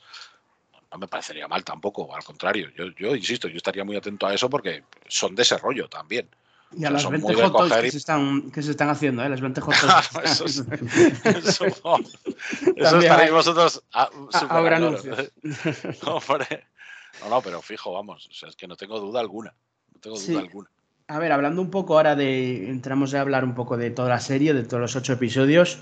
Mm, yo diré que, ya lo dije varias más veces, ¿no? Pero yo diré que lo que más me ha gustado de esta serie, así un poco en general, digámoslo, es que. em, lo dije al principio, sobre todo de la, de la serie, ¿no? Mezcla un poco. Tiene una mezcla muy, muy buena, muy, una mezcla que funciona bien, por lo menos para mí, de fantasía, que es una cosa que también recalcó mucho la crítica y que estoy muy de acuerdo con ello, bueno, la crítica o cualquier espectador, pero, pero yo se lo leí a varios críticos, eh, de Star Wars recupera la fantasía, o sea, esa palabra, fantasía, ¿no? Que, que igual en Andor evidentemente es mucho más mecánica, otros de otro tipo, ¿no? Eh, ni- no está ni mal ni bien, pero esta serie es yo creo que la más fantástica, la, la que recupera un poco la, la magia, además nunca mejor dicho, porque es literalmente hay magia, ¿no? recupera la magia, recupera la fantasía, eso lo mezcla con, con la nostalgia del canon que ya conocíamos y, y la mezcla de magia, fantasía, el canon que ya conocimos, eh, lo mezcla también con un, un- una- un est- un sentido de la aventura muy típico de, de películas de los años 80, dominicales, como decía antes Randir, y, y, bueno, de todo lo que bebe eh, Lucas, lo mezcla a su vez en esta batidora que estoy creando, ¿no? Eh, lo mezcla con, con- con la inspiración de, de Lucas y de Filoni, con términos japoneses, samuráis. Sí. Perdona que, perdona que te interrumpa. Además, es, es que vi una entrevista de Filoni hace relativamente poco eh, de la Celebration 3, creo que era, de cuando estaba promocionando Rebels todavía. No, era del Star Wars Show, creo. De cuando estaba promocionando Rebels. Y ya ahí, cuando. cuando eh, ¿Cómo se llamaba la chiquilla del Star Wars Show? No me acuerdo. Andy, Andy Gutiérrez Mm. le preguntaba precisamente por, por su proceso creativo. Y él básicamente decía lo mismo, o sea, decía lo mismo que dijo Fabro, además, Mm. eh, que es que él no, no cuando, cuando hace Star Wars, no ve otras pelis de Star Wars ni ve otros productos de Star Wars que ya existan. Él lo que ve son las cosas que inspiraron a Star Wars. O sea, ve a Kurosawa, ve a, a los, los western eh, clásicos antiguos, eh, todas las cosas que, que, poco a poco fueron inspirando eh, a George Lucas, él también se inspira en esas cosas, igual que Fabro, para, para crear a sus personajes y para crear su propia mitología, porque de eso va todo al final, de crear un poco una cierta mitología. Y con esta serie yo creo que se... claro, es que es eso, o sea, yo lo que hablaba es de esta eh, especie de batidora, porque al final una batidora es mm. cualquier serie o película, es una batidora y tú vas metiendo cosas y a veces funcionan o no, es como lo pruebas y este batido no me gusta. Pues en este caso yo creo que ha metido todo este sentido de aventura de los 80, recuperar la magia, la fantasía, en recuperar eh, cosas del canon, de precuelas, de, de, trilogía original, de secuelas, que bueno, eso lo, suelen hacer todos, y luego eh, eh, meter sus propias creaciones, ¿no? Del propio Filoni, evidentemente Ahsoka, Sabine, continuación de Rebels, todo esto es una mezcla que ha funcionado muy bien, que ha dejado una parte original porque también tiene su parte original de, crear. Daos cuenta, eh, hemos acabado la serie con una gran amenaza en nuestra, en nuestra galaxia, en la galaxia conocida. Sí, en nuestra galaxia. En nuestra galaxia. que es Straun, ¿no? Eh, Straun, y luego en la nueva galaxia esta desconocida, en Peridea, hay otra supuesta, aunque no sabemos cuál, amenaza, ¿no? Entonces ha dejado como dos amenazas para el futuro. Entonces, esa es para mí la parte original, la parte fresca en la que es tú, espera, va a haber más amenazas eh, para el futuro. Y, eso lo mezcló con, con, lo que conocemos del canon y tal.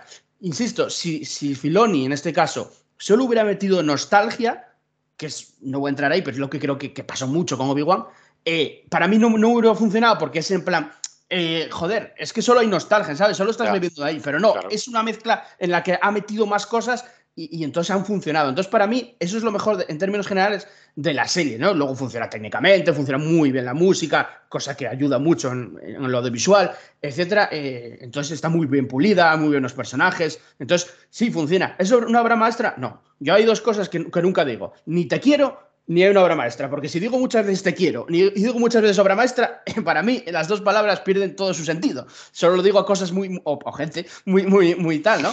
Eh, entonces, claro, ahí te quiero, que no se entere mi mujer. solo, solo digo a mis, a mis 70 hot dogs, te quiero, te quiero, Pero, pero a unas lejos de las otras. Claro, pero, no coges una, te vas al baño y no te preocupes. Entonces, bueno, es un poco lo que hablábamos antes. Digo, joder, es que es una basura para nada. ¿Es una obra maestra? Pues para mí, por lo menos, para nada. Es que quiero decir, no, porque es que no puedes sacar 20 horas maestras ni sacar 20 basuras. Esto lo hemos hablado 50 millones de veces, tío. Yo, insisto que para mí el único capaz de sacar una obra maestra tras otro es John Williams. O sea, porque John Williams te, te saca una pieza de música que, te, que se te caen las lágrimas al tercer compás. O sea, y es así, para mí es, gente muy concreta la que realmente tiene ese tipo de genialidad. ¿no? Hablo de John Williams por, su faceta obviamente musical, pero si a John Williams a lo mejor lo pones a, guionizar una serie, pues a lo mejor te sale un churro. Ya, porque, ahí, porque ahí no sabe. A, a, lo que me refiero es a eso, ¿no? Que cada uno en su campo. Y joder, a mí Filoni me parece que es un tío muy inteligente, lo dije muchas veces, ¿no? Que es muy astuto, que es mm. capaz de sintetizar muy bien las ideas, ya no solo de Lucas, sino también de lo que inspiró a Lucas. Pero tampoco es que me parezca un puto dios ahora del, guion. Mm. Porque realmente todas las historias de Filoni son para todos los públicos y son eh, historias muy básicas, con, con una progresión eh, que no da realmente muchas sorpresas y que tira muchas veces de, fanservice. Hablo de fanservice en el buen sentido, o sea, hablo de fanservice para que la gente me entienda. Mm. No, no del rollo fanservice de ponerte de repente un cameo del doctor Evazan. No. Hablo de, aprovechar que el, universo es el mismo para poner a personajes de ese universo si tiene sentido ponerlos. Es como, joder, pues si pone a Hera, es porque Hera es importante para la nueva república. Mm igual mm. que fue importante para la creación de la rebelión. O sea, no la pone solamente porque es Hera y porque la parió en Rebels, sino porque la parió precisamente con, ese, con esa intención. Y sigue en la línea del personaje. Y aquí pasa lo mismo. O sea, a ver, una cosa es que me ponga al almirante Akbar en el juicio este que le iban a hacer a Hera, ¿no? Que lo pongan ahí de fondo y yo me emocione por verlo. Y otra cosa es que yo piense que Filoni es Dios por poner al puto almirante Aquar ahí. O sea, tampoco es eso. Es normal que lo ponga porque el almirante Aquar es un militar, o fue un militar, que, que- que tenía plena potestad para estar ahí y además tenía el mando de, de- de la flota en ese momento. Y, y- y es normal, es coherente que, que Mm. aparezca ahí. A eso me refiero. Entonces sé, sé que para mí Filoni es un tío muy listo, pero también la puede cagar en muchas cosas y Joder, la ha y es cagado. un- Es un tío muy joven, creativamente hablando. Claro, quiero decir, claro. empezó hace, hace nada y se dedica solo a Star Wars. Entonces, claro, tampoco puedes decir, hostia, pedazo de guionista. Quiero decir, no hizo nada, que no hizo nada de Star Wars. Claro. Entonces, el tío tiene mucho mérito dentro del universo de Star Wars y por eso fue ascendiendo dentro de Lucasfilm hasta donde está y ha hecho cosas muy bien y como todos, y ha hecho cosas mal. Es que, como Claro. todos. Pero a mí, yo lo siento y lo voy a decir, pero lo siento mucho. A mí, cuando me di- dicen por ahí. Joder, es que Filoni es la hostia, no compara con Ryan Johnson. Se me hierve la sangre, tío. Porque claro, tienes a un, guionista a nivel A de Hollywood, a nivel de lo más top que hay en Hollywood ahora mismo desde hace años como Ryan Johnson y lo comparas con Filoni. No, tío, no son comparables. O sea, Filoni escribe muy bien dentro de su universo de Star Wars. Y para mí el guion, bueno, no entra ahí, pero el guion de Ryan Johnson me parece perfecto también, del episodio 8. Pero, pero claro, no son comparables. Claro, o sea, no vale en, en un guion dentro de Star Wars, lo que tú decías, Randy, no vale meter, ah, te meto a Luke, entonces ya mola. Te meto a un Rancor, entonces ya mola. No, tío, o sea, no es así un guion. O sea, tú puedes meterlo si funciona bien dentro de la historia y Claro. muchas, muchos Mira como, como por ejemplo Seb se ha quedado fuera, ¿no? Eh, Sí. Seb, mm, si Mm. fuera por fanservice, pues pf, podía haberlo metido. En plan de. ¿Quién nos falta del Escuadrón Fénix, ¿no? Que pudiéramos meter, teniendo en cuenta bueno, que Canan ya no está vivo. No, no, no tiene. Sabemos que está ahí, lo vimos en Mandalorian, pero realmente no tiene. Que igual por eso salió Mandalorian, porque ya estaban planificando a Ahsoka y sabían que en Ahsoka no, no iba a salir. Mm. Yo a, Sí. yo a Filoni lo que sí le, lo que sí le reconozco, mm, hablando un poco de, de mis gustos personales, yo creo que tiene una capacidad muy interesante para convencerte de conceptos que en principio eh, tendrían que, por lo menos hablo de mi caso, yo, o sea, yo antes de, de que se estrenara Soca, bueno, pues supongo que como todo el mundo, eh, me llegaron una serie de filtraciones, ¿no? Sabéis que siempre Sí, hay sí. mucha, mucha rumorología en torno a la serie, sobre qué va a ir, quién va a aparecer, lo que va a ocurrir, etcétera. De lo que yo oí o leí, hay cosas que ni de coña, o sea, hay, hay cosas que, que ahora dices tú, bueno, esto era un fake como un camión, pero sí hay muchas cosas que se han cumplido. O sea, yo llegué a leer antes de ver la serie, pues que Morgan Elbe iba a ser una hermana de la noche, eso lo Sí. leí antes de, de que se estrenara. Sí, sí. Eh. Leí que iba a haber un ejército de zombies, de Sí. Stone Troopers zombies, Mm. lo cual me pareció mm, demencial, pero en el mal sentido. O sea, me Mm. pareció aberrante. Cuando, cuando lo leí, me pareció. Yo decía, Mm. por, di- por Dios que esto no sea verdad. Por Dios que esto no sea verdad. Y también alguna cosa como que. mm, Como que, como que hubo otra cosa que yo leí que también me dejó un poco así como con el culo torcido, ¿no? Como Ahsoka, diciendo- Ahsoka enfrentándose a Morgan Elsbeth, yo lo leí también, que se iba a enfrentar otra vez a Morgan Elsbeth. Ah, bueno, bueno, perdón. Perdón, el tema de Sabine, el tema de Sabine como, como Jedi, ¿no? Mm. Y yo eran tres cosas que yo decía, "Uf, ya está el Filoni metiendo sus paridas, verá tú, verá tú, verá tú. Y sin embargo, después, claro, no es lo mismo que te lo leerlo en dos, dos reglones de una filtración que eh, que eso te lo narren. Claro. Y, a mí, y a mí es que en la serie no es que me haya convencido, es que me ha encantado. O sea, a mí me ha gustado muchísimo el, el desarrollo que ha tenido Sabine, la relación con Ahsoka, no me voy a repetir porque la habéis descrito perfectamente. Eh, de hecho, eh, he comentado varias veces lo de Morgan Elbe, que es un personaje que me ha encantado cómo lo ha tratado. Lo de las brujas me ha encantado. Lo de los. A ver, el tema de, de los troopers de la noche, lo que no me ha hecho mucha gracia, no tiene mucha importancia, ¿no? Pero cuando, cuando ya reviven y tal como zombies, me ha hecho gracia porque digo, joder, si los Stone Troopers ya de por sí son un meme y, no suponen ningún peligro, eh, como en modo zombie que van a un kilómetro por hora, son mucho más lentos, digo, joder, digo, esto en realidad es, esto es como un abuelo con un tacataca, vamos. Pero Yo pensé lo mismo. claro, digo, madre mía, digo, yo pensaba que iban a ser zombies, pero un poco más en plan, este tipo de zombies que se lleva ahora, ¿no? Que son como, como mucho los más infectados, agresivos. ¿no? Los que corren. Ah, ya, los runs, los lo- zombie runners, sí. Es que, los está- que- es que- es que están los zombies y los infectados. Los Eso, infectados eso, son los que corren, ¿no? los que acojonan. Pero No claro, sé, no, cuando, no sé, no. cuando se levantan y van un poco, en plan, el, videoclip, el videoclip de thriller, digo, hostia, pero si son tropper ya de por sí no da miedo, si me lo pones con esos andares ya, vamos, no te coges la vida. Pero, pero me ha gustado, me ha gustado mucho el rollo de, tal co- o sea, lo que es un poco el diseño, como lo presentaron con, con, con los vendajes de las hermanas de la noche por encima, ¿no? Como un poco para representar el encantamiento. O sea, al final, todo lo que La, temía... la escenita de los, de los Death Troopers muertos sí, sí. eh, me parece la hostia, que a uno se le ve Sí, ahí sí. media cara de zombie.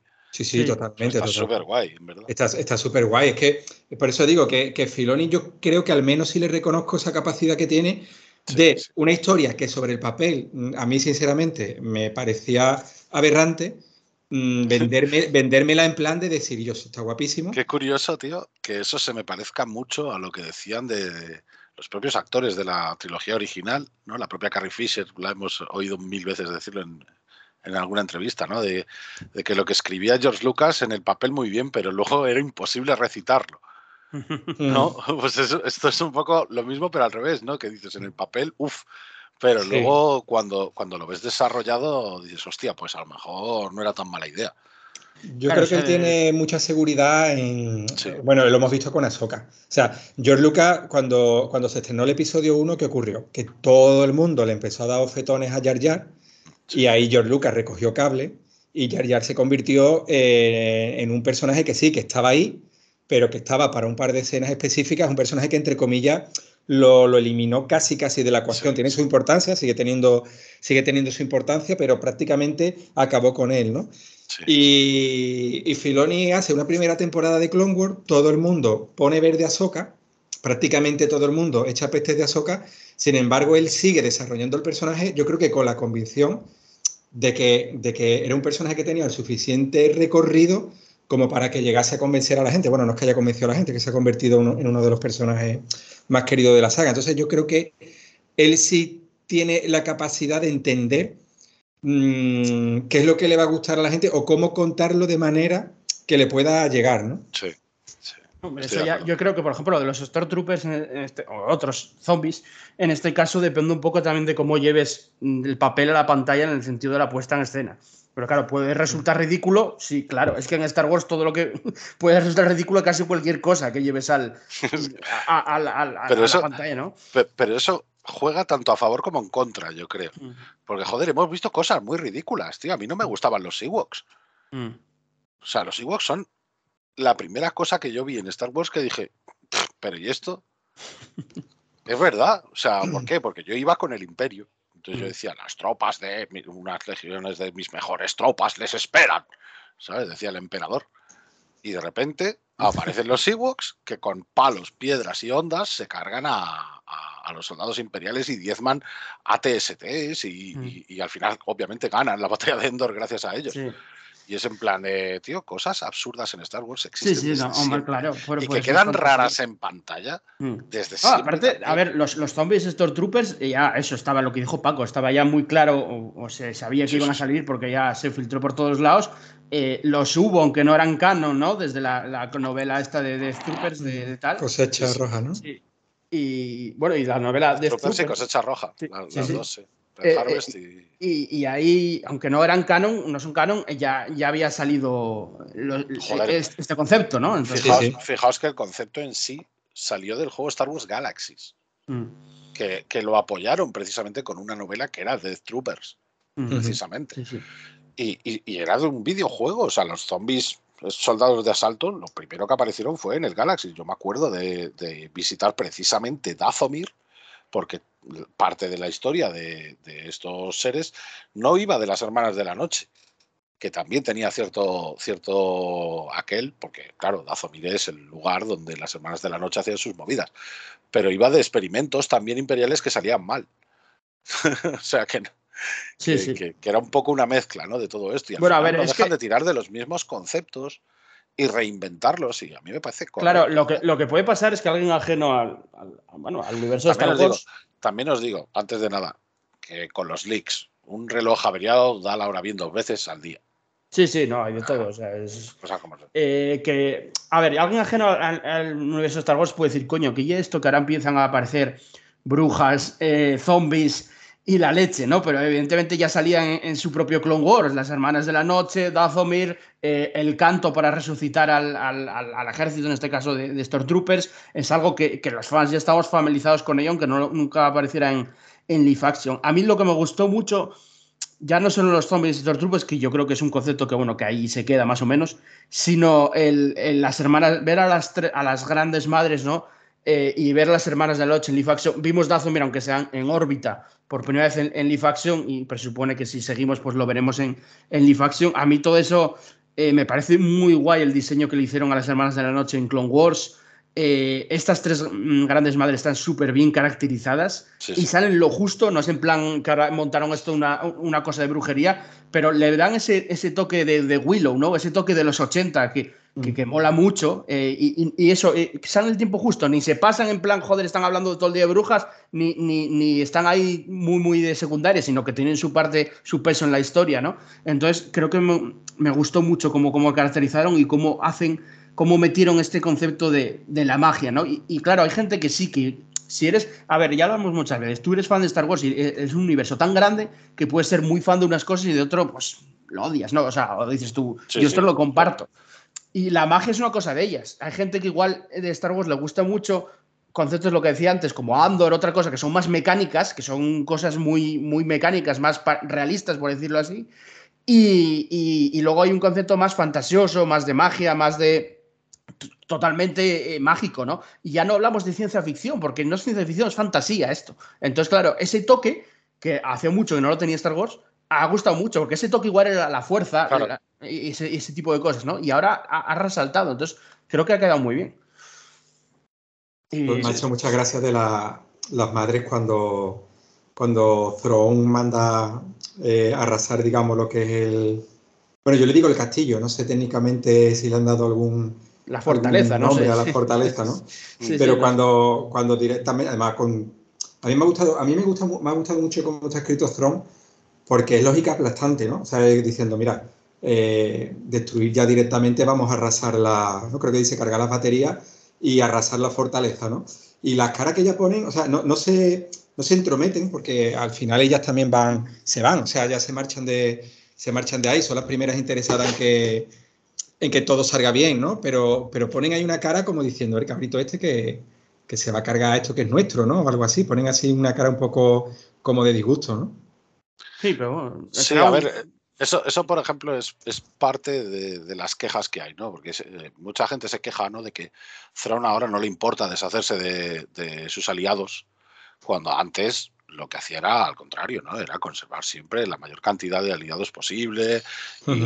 y evitar eh, este tipo de, de situaciones donde, bueno, pues ahora te toca a ti, ahora, ahora venga, ahora tú, como si fuera no sé, Drácula enviando a sus cuatro quarters en un Castlevania, básicamente, en un videojuego. ¿Vale? Y, y yo creo que aquí lo han resuelto perfectamente. O sea, insisto, para mí Thrawn no es el mismo de las novelas, pero no para mal. Al contrario, para bien porque es un villano. O sea, en las novelas las, te, te cuentan la historia de Thrawn desde el punto de vista del propio Thrawn. Y, y claro, desde el punto de vista de un protagonista, el protagonista hace las cosas por su propio, por su, según su propio código moral, ¿no? Y aquí te lo tienen que presentar como un villano. Entonces, ese código moral, a lo largo de 10 años, en pleno exilio, sin recursos o, teniendo que lidiar con cosas absolutamente desconocidas para él, hasta llegar a un status quo en el que él tenga eh, cierto privilegio, cierto poder, otra vez, igual que lo hizo, medrando en el imperio, en la época imperial, pues lo único que, que denota es que el tío está mayor y está cansado y no, no está para tonterías.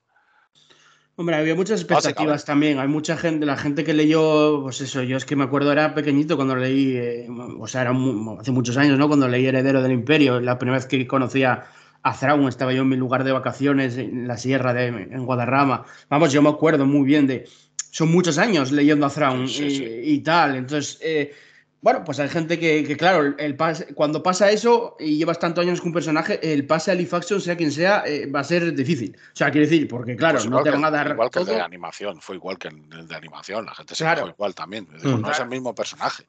A mí lo Claro, que me choca, lo pero- que me choca es lo que te dije antes, tío. O el- sea, la a mí lo que me choca es- es eso. A, a mí, a mí realmente lo que más me choca es, se quejaron porque, o sea, hubo gente que se quejó porque el personaje de Rebels no era el mismo de las novelas y hubo gente que se quejó ahora porque el personaje de, de Thrawn no es el mismo que el de Rebels.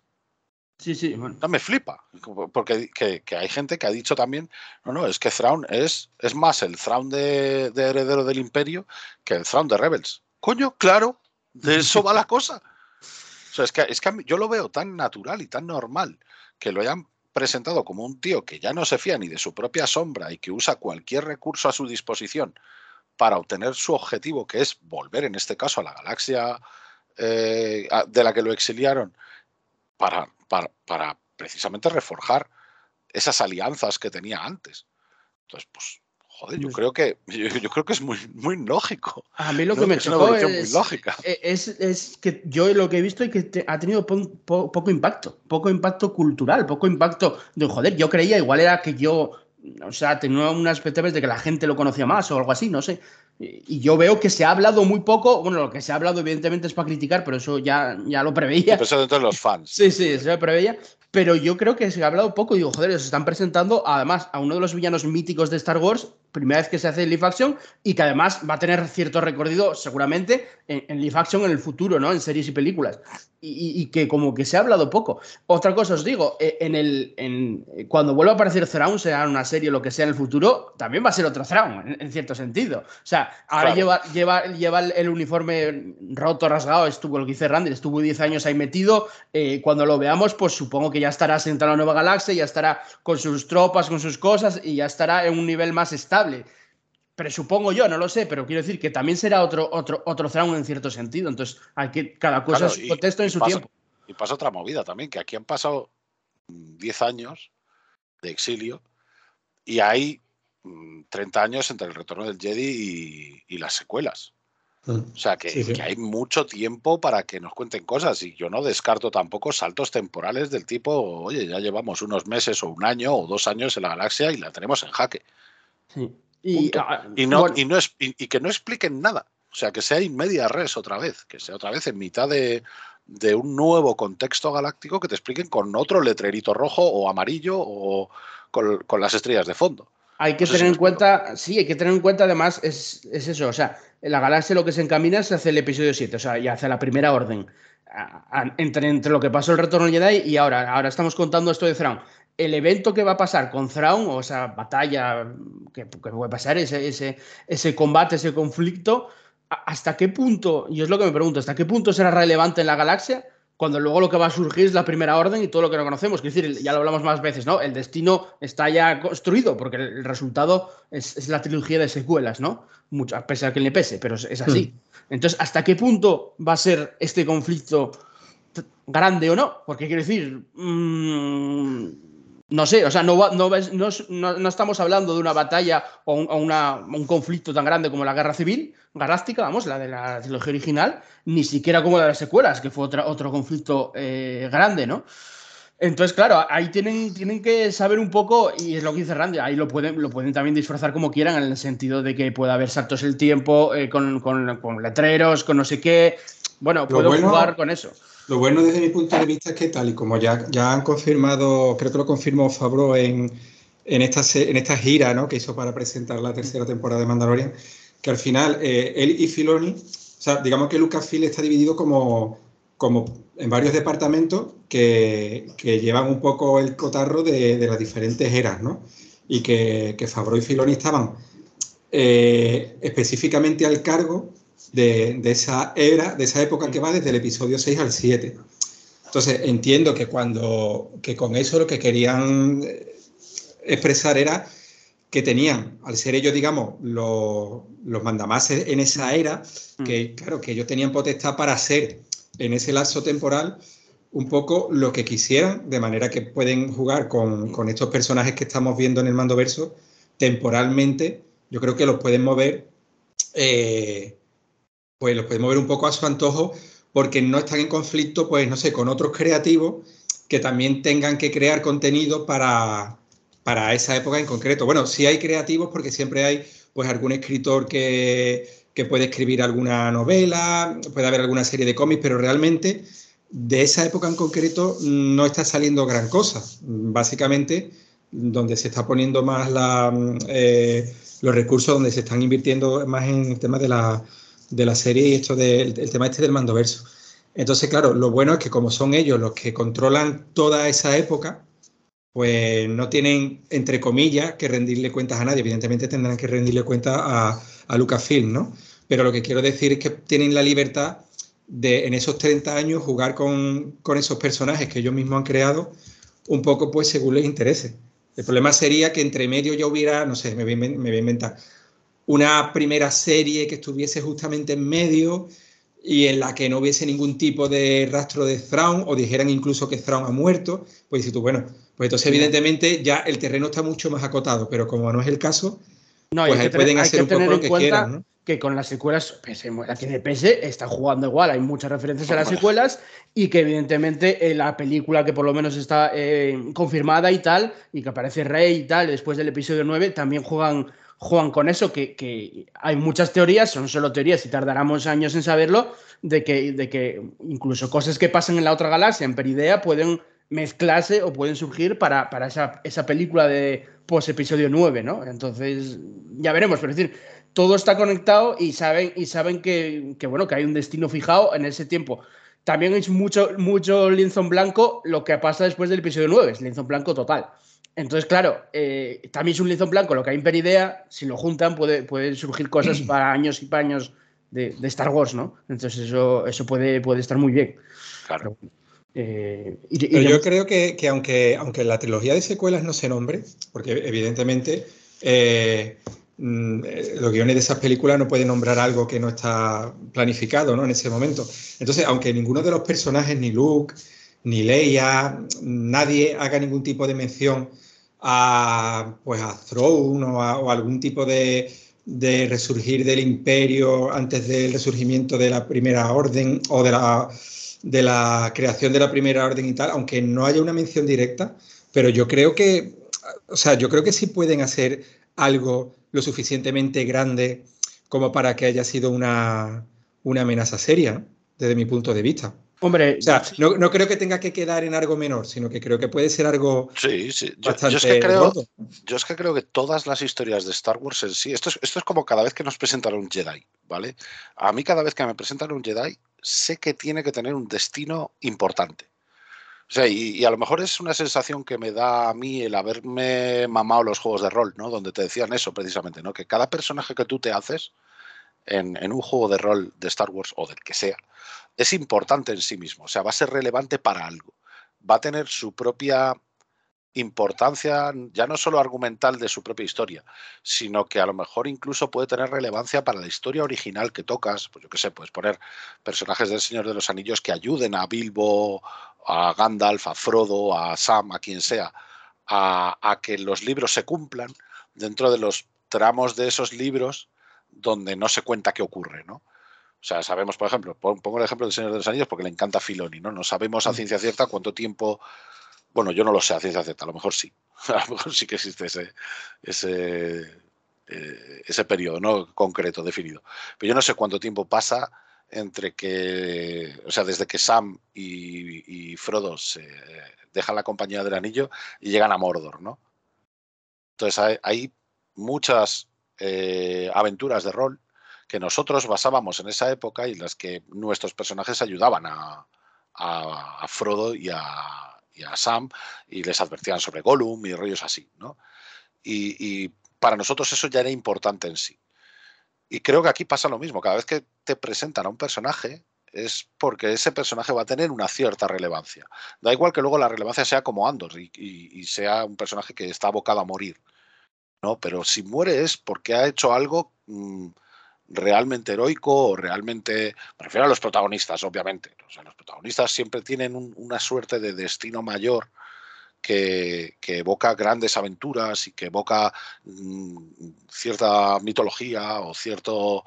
Eh, joder, ya sé que digo mucho esa palabra de mitología, pero es que es así, ¿no? Que, que, que son un poco como los héroes clásicos de, de, la mitología clásica, ¿no? Que trascienden un poco, eh, evolucionan ya no solo moralmente o ya no solo físicamente, sino que van un, paso más allá y evolucionan ya como héroes, ¿no? Ese rollo, ¿no? De la épica que, suelen tener las historias de la galaxia. Entonces yo creo que si tenemos este nuevo lienzo en blanco, tanto por parte de lo que pasa en Peridea como lo que pasa en casa, entre comillas, por, eso decía que no son cosas excluyentes, yo creo que ambos pueden tener su propia épica, su propia mística y su propia, eh, sus propias aventuras y sus propios, eh, eh, su propia idiosincrasia a la hora de, de conformar una parte más grande de, del lore de Star Wars creo que es así, que siempre ha sido así y que seguirá siendo así, básicamente. Sí, claro, es parte de la estructura de, claro. De, de, Star Wars. O sea, quiero decir, es que al final Star Wars tiene una estructura, yo siempre lo dije, o sea, Star Wars tiene una estructura que juega a su favor y, y en contra, porque eh, eh, muchas veces demasiado rígido, demasiado, tiene demasiados años, tiene 50 años y a veces pesa en plan siempre hacer lo mismo, es muy fácil en lo mismo y luego también tiene una estructura... Claro eh, que, que, que, también que, que da pie a, a, a, crear historias y historias sin fin durante décadas y décadas, ¿no? Entonces, eh, bueno, puede, pueden pasar las dos cosas. Eh, bueno, vamos a ir acabando eh, este podcast. Eh, si queréis hablar algo más de, no sé, que os haya llamado la atención de, la serie, creo que ya hemos hablado un poco del posible futuro, ¿no?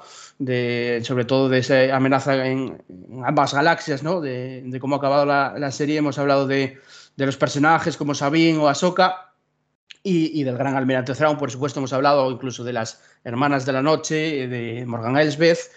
Eh, hemos hablado también un poco técnicamente de él, ¿no? De lo que ha resultado la serie, de la música, eh, la dirección, etcétera.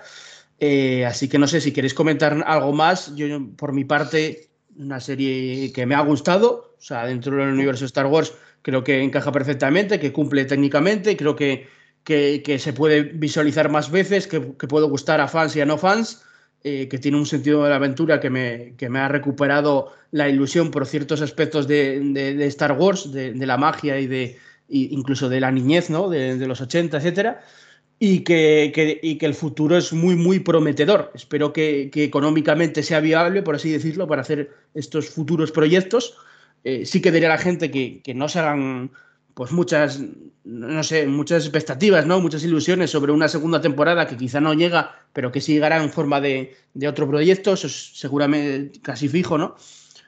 Entonces, bueno, eh, hay, que, hay que esperar y no pasa nada por esperar porque, joder, es que en cuestión de meses tienes la siguiente serie. Tienes Skeleton Crew, que, que es también del mismo mando verso, y luego tienes el acólito, que ahora está en, otro, en otra época diferente y no tiene nada que ver con el mando verso, pero que luego igual te flipa también y a partir de ahí se puede generar otro, otra era de películas y proyectos, ¿no? Y es así como se expande a, a lo ancho, ¿no? A lo, digamos, para atrás y para adelante, ¿no? Y luego llegará el episodio, esta película después, episodio 9, y, y, y si funciona para expandir ese universo, pues imaginaos, eh, pues eso es Star Wars y habrá proyectos buenos y habrá proyectos malos, eh, pero es así.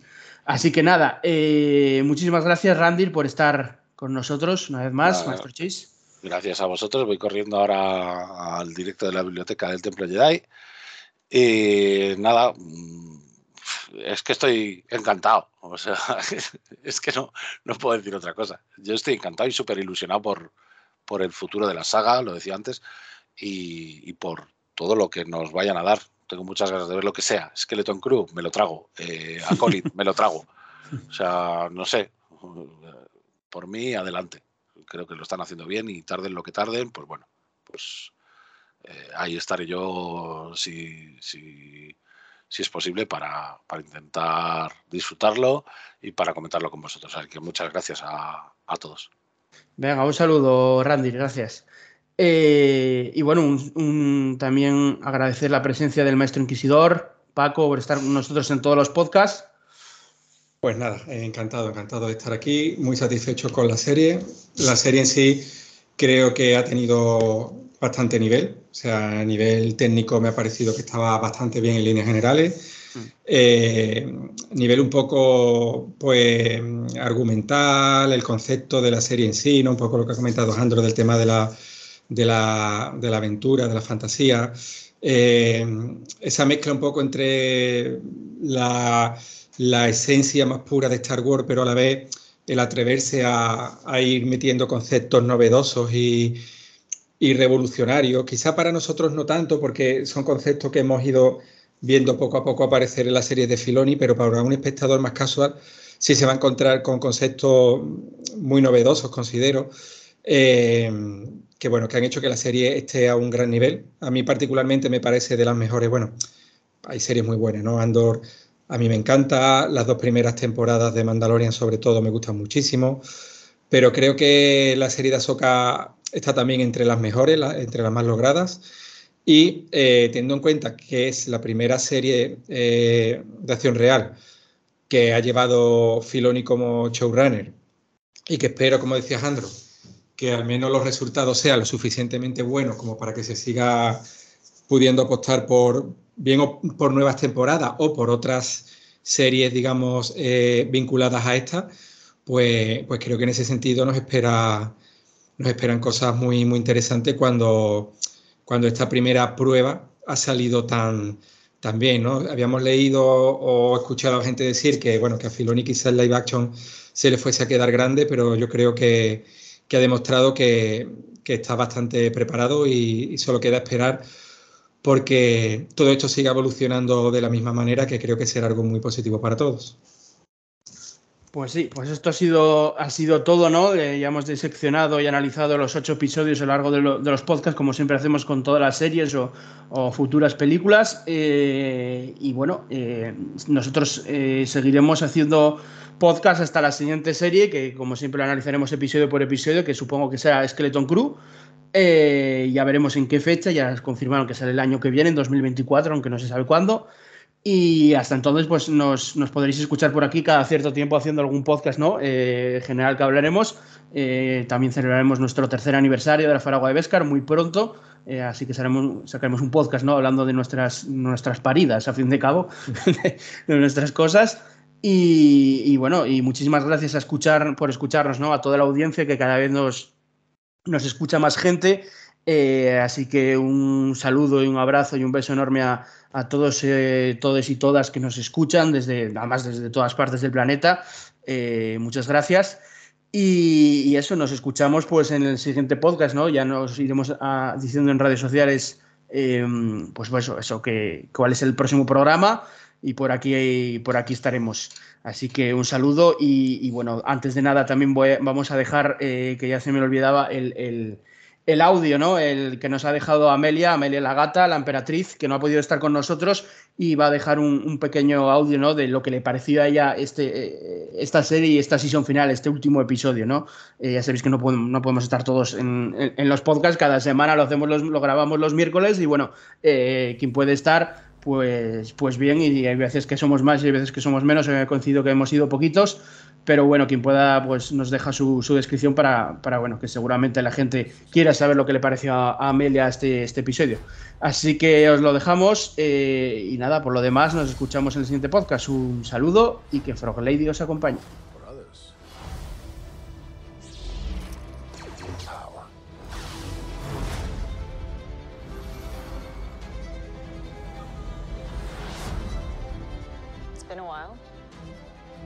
Things have changed. I started hearing whispers about Thrawn's return as heir to the Empire.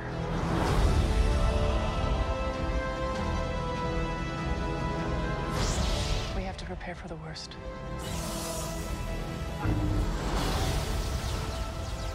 Jedi fell a long time ago.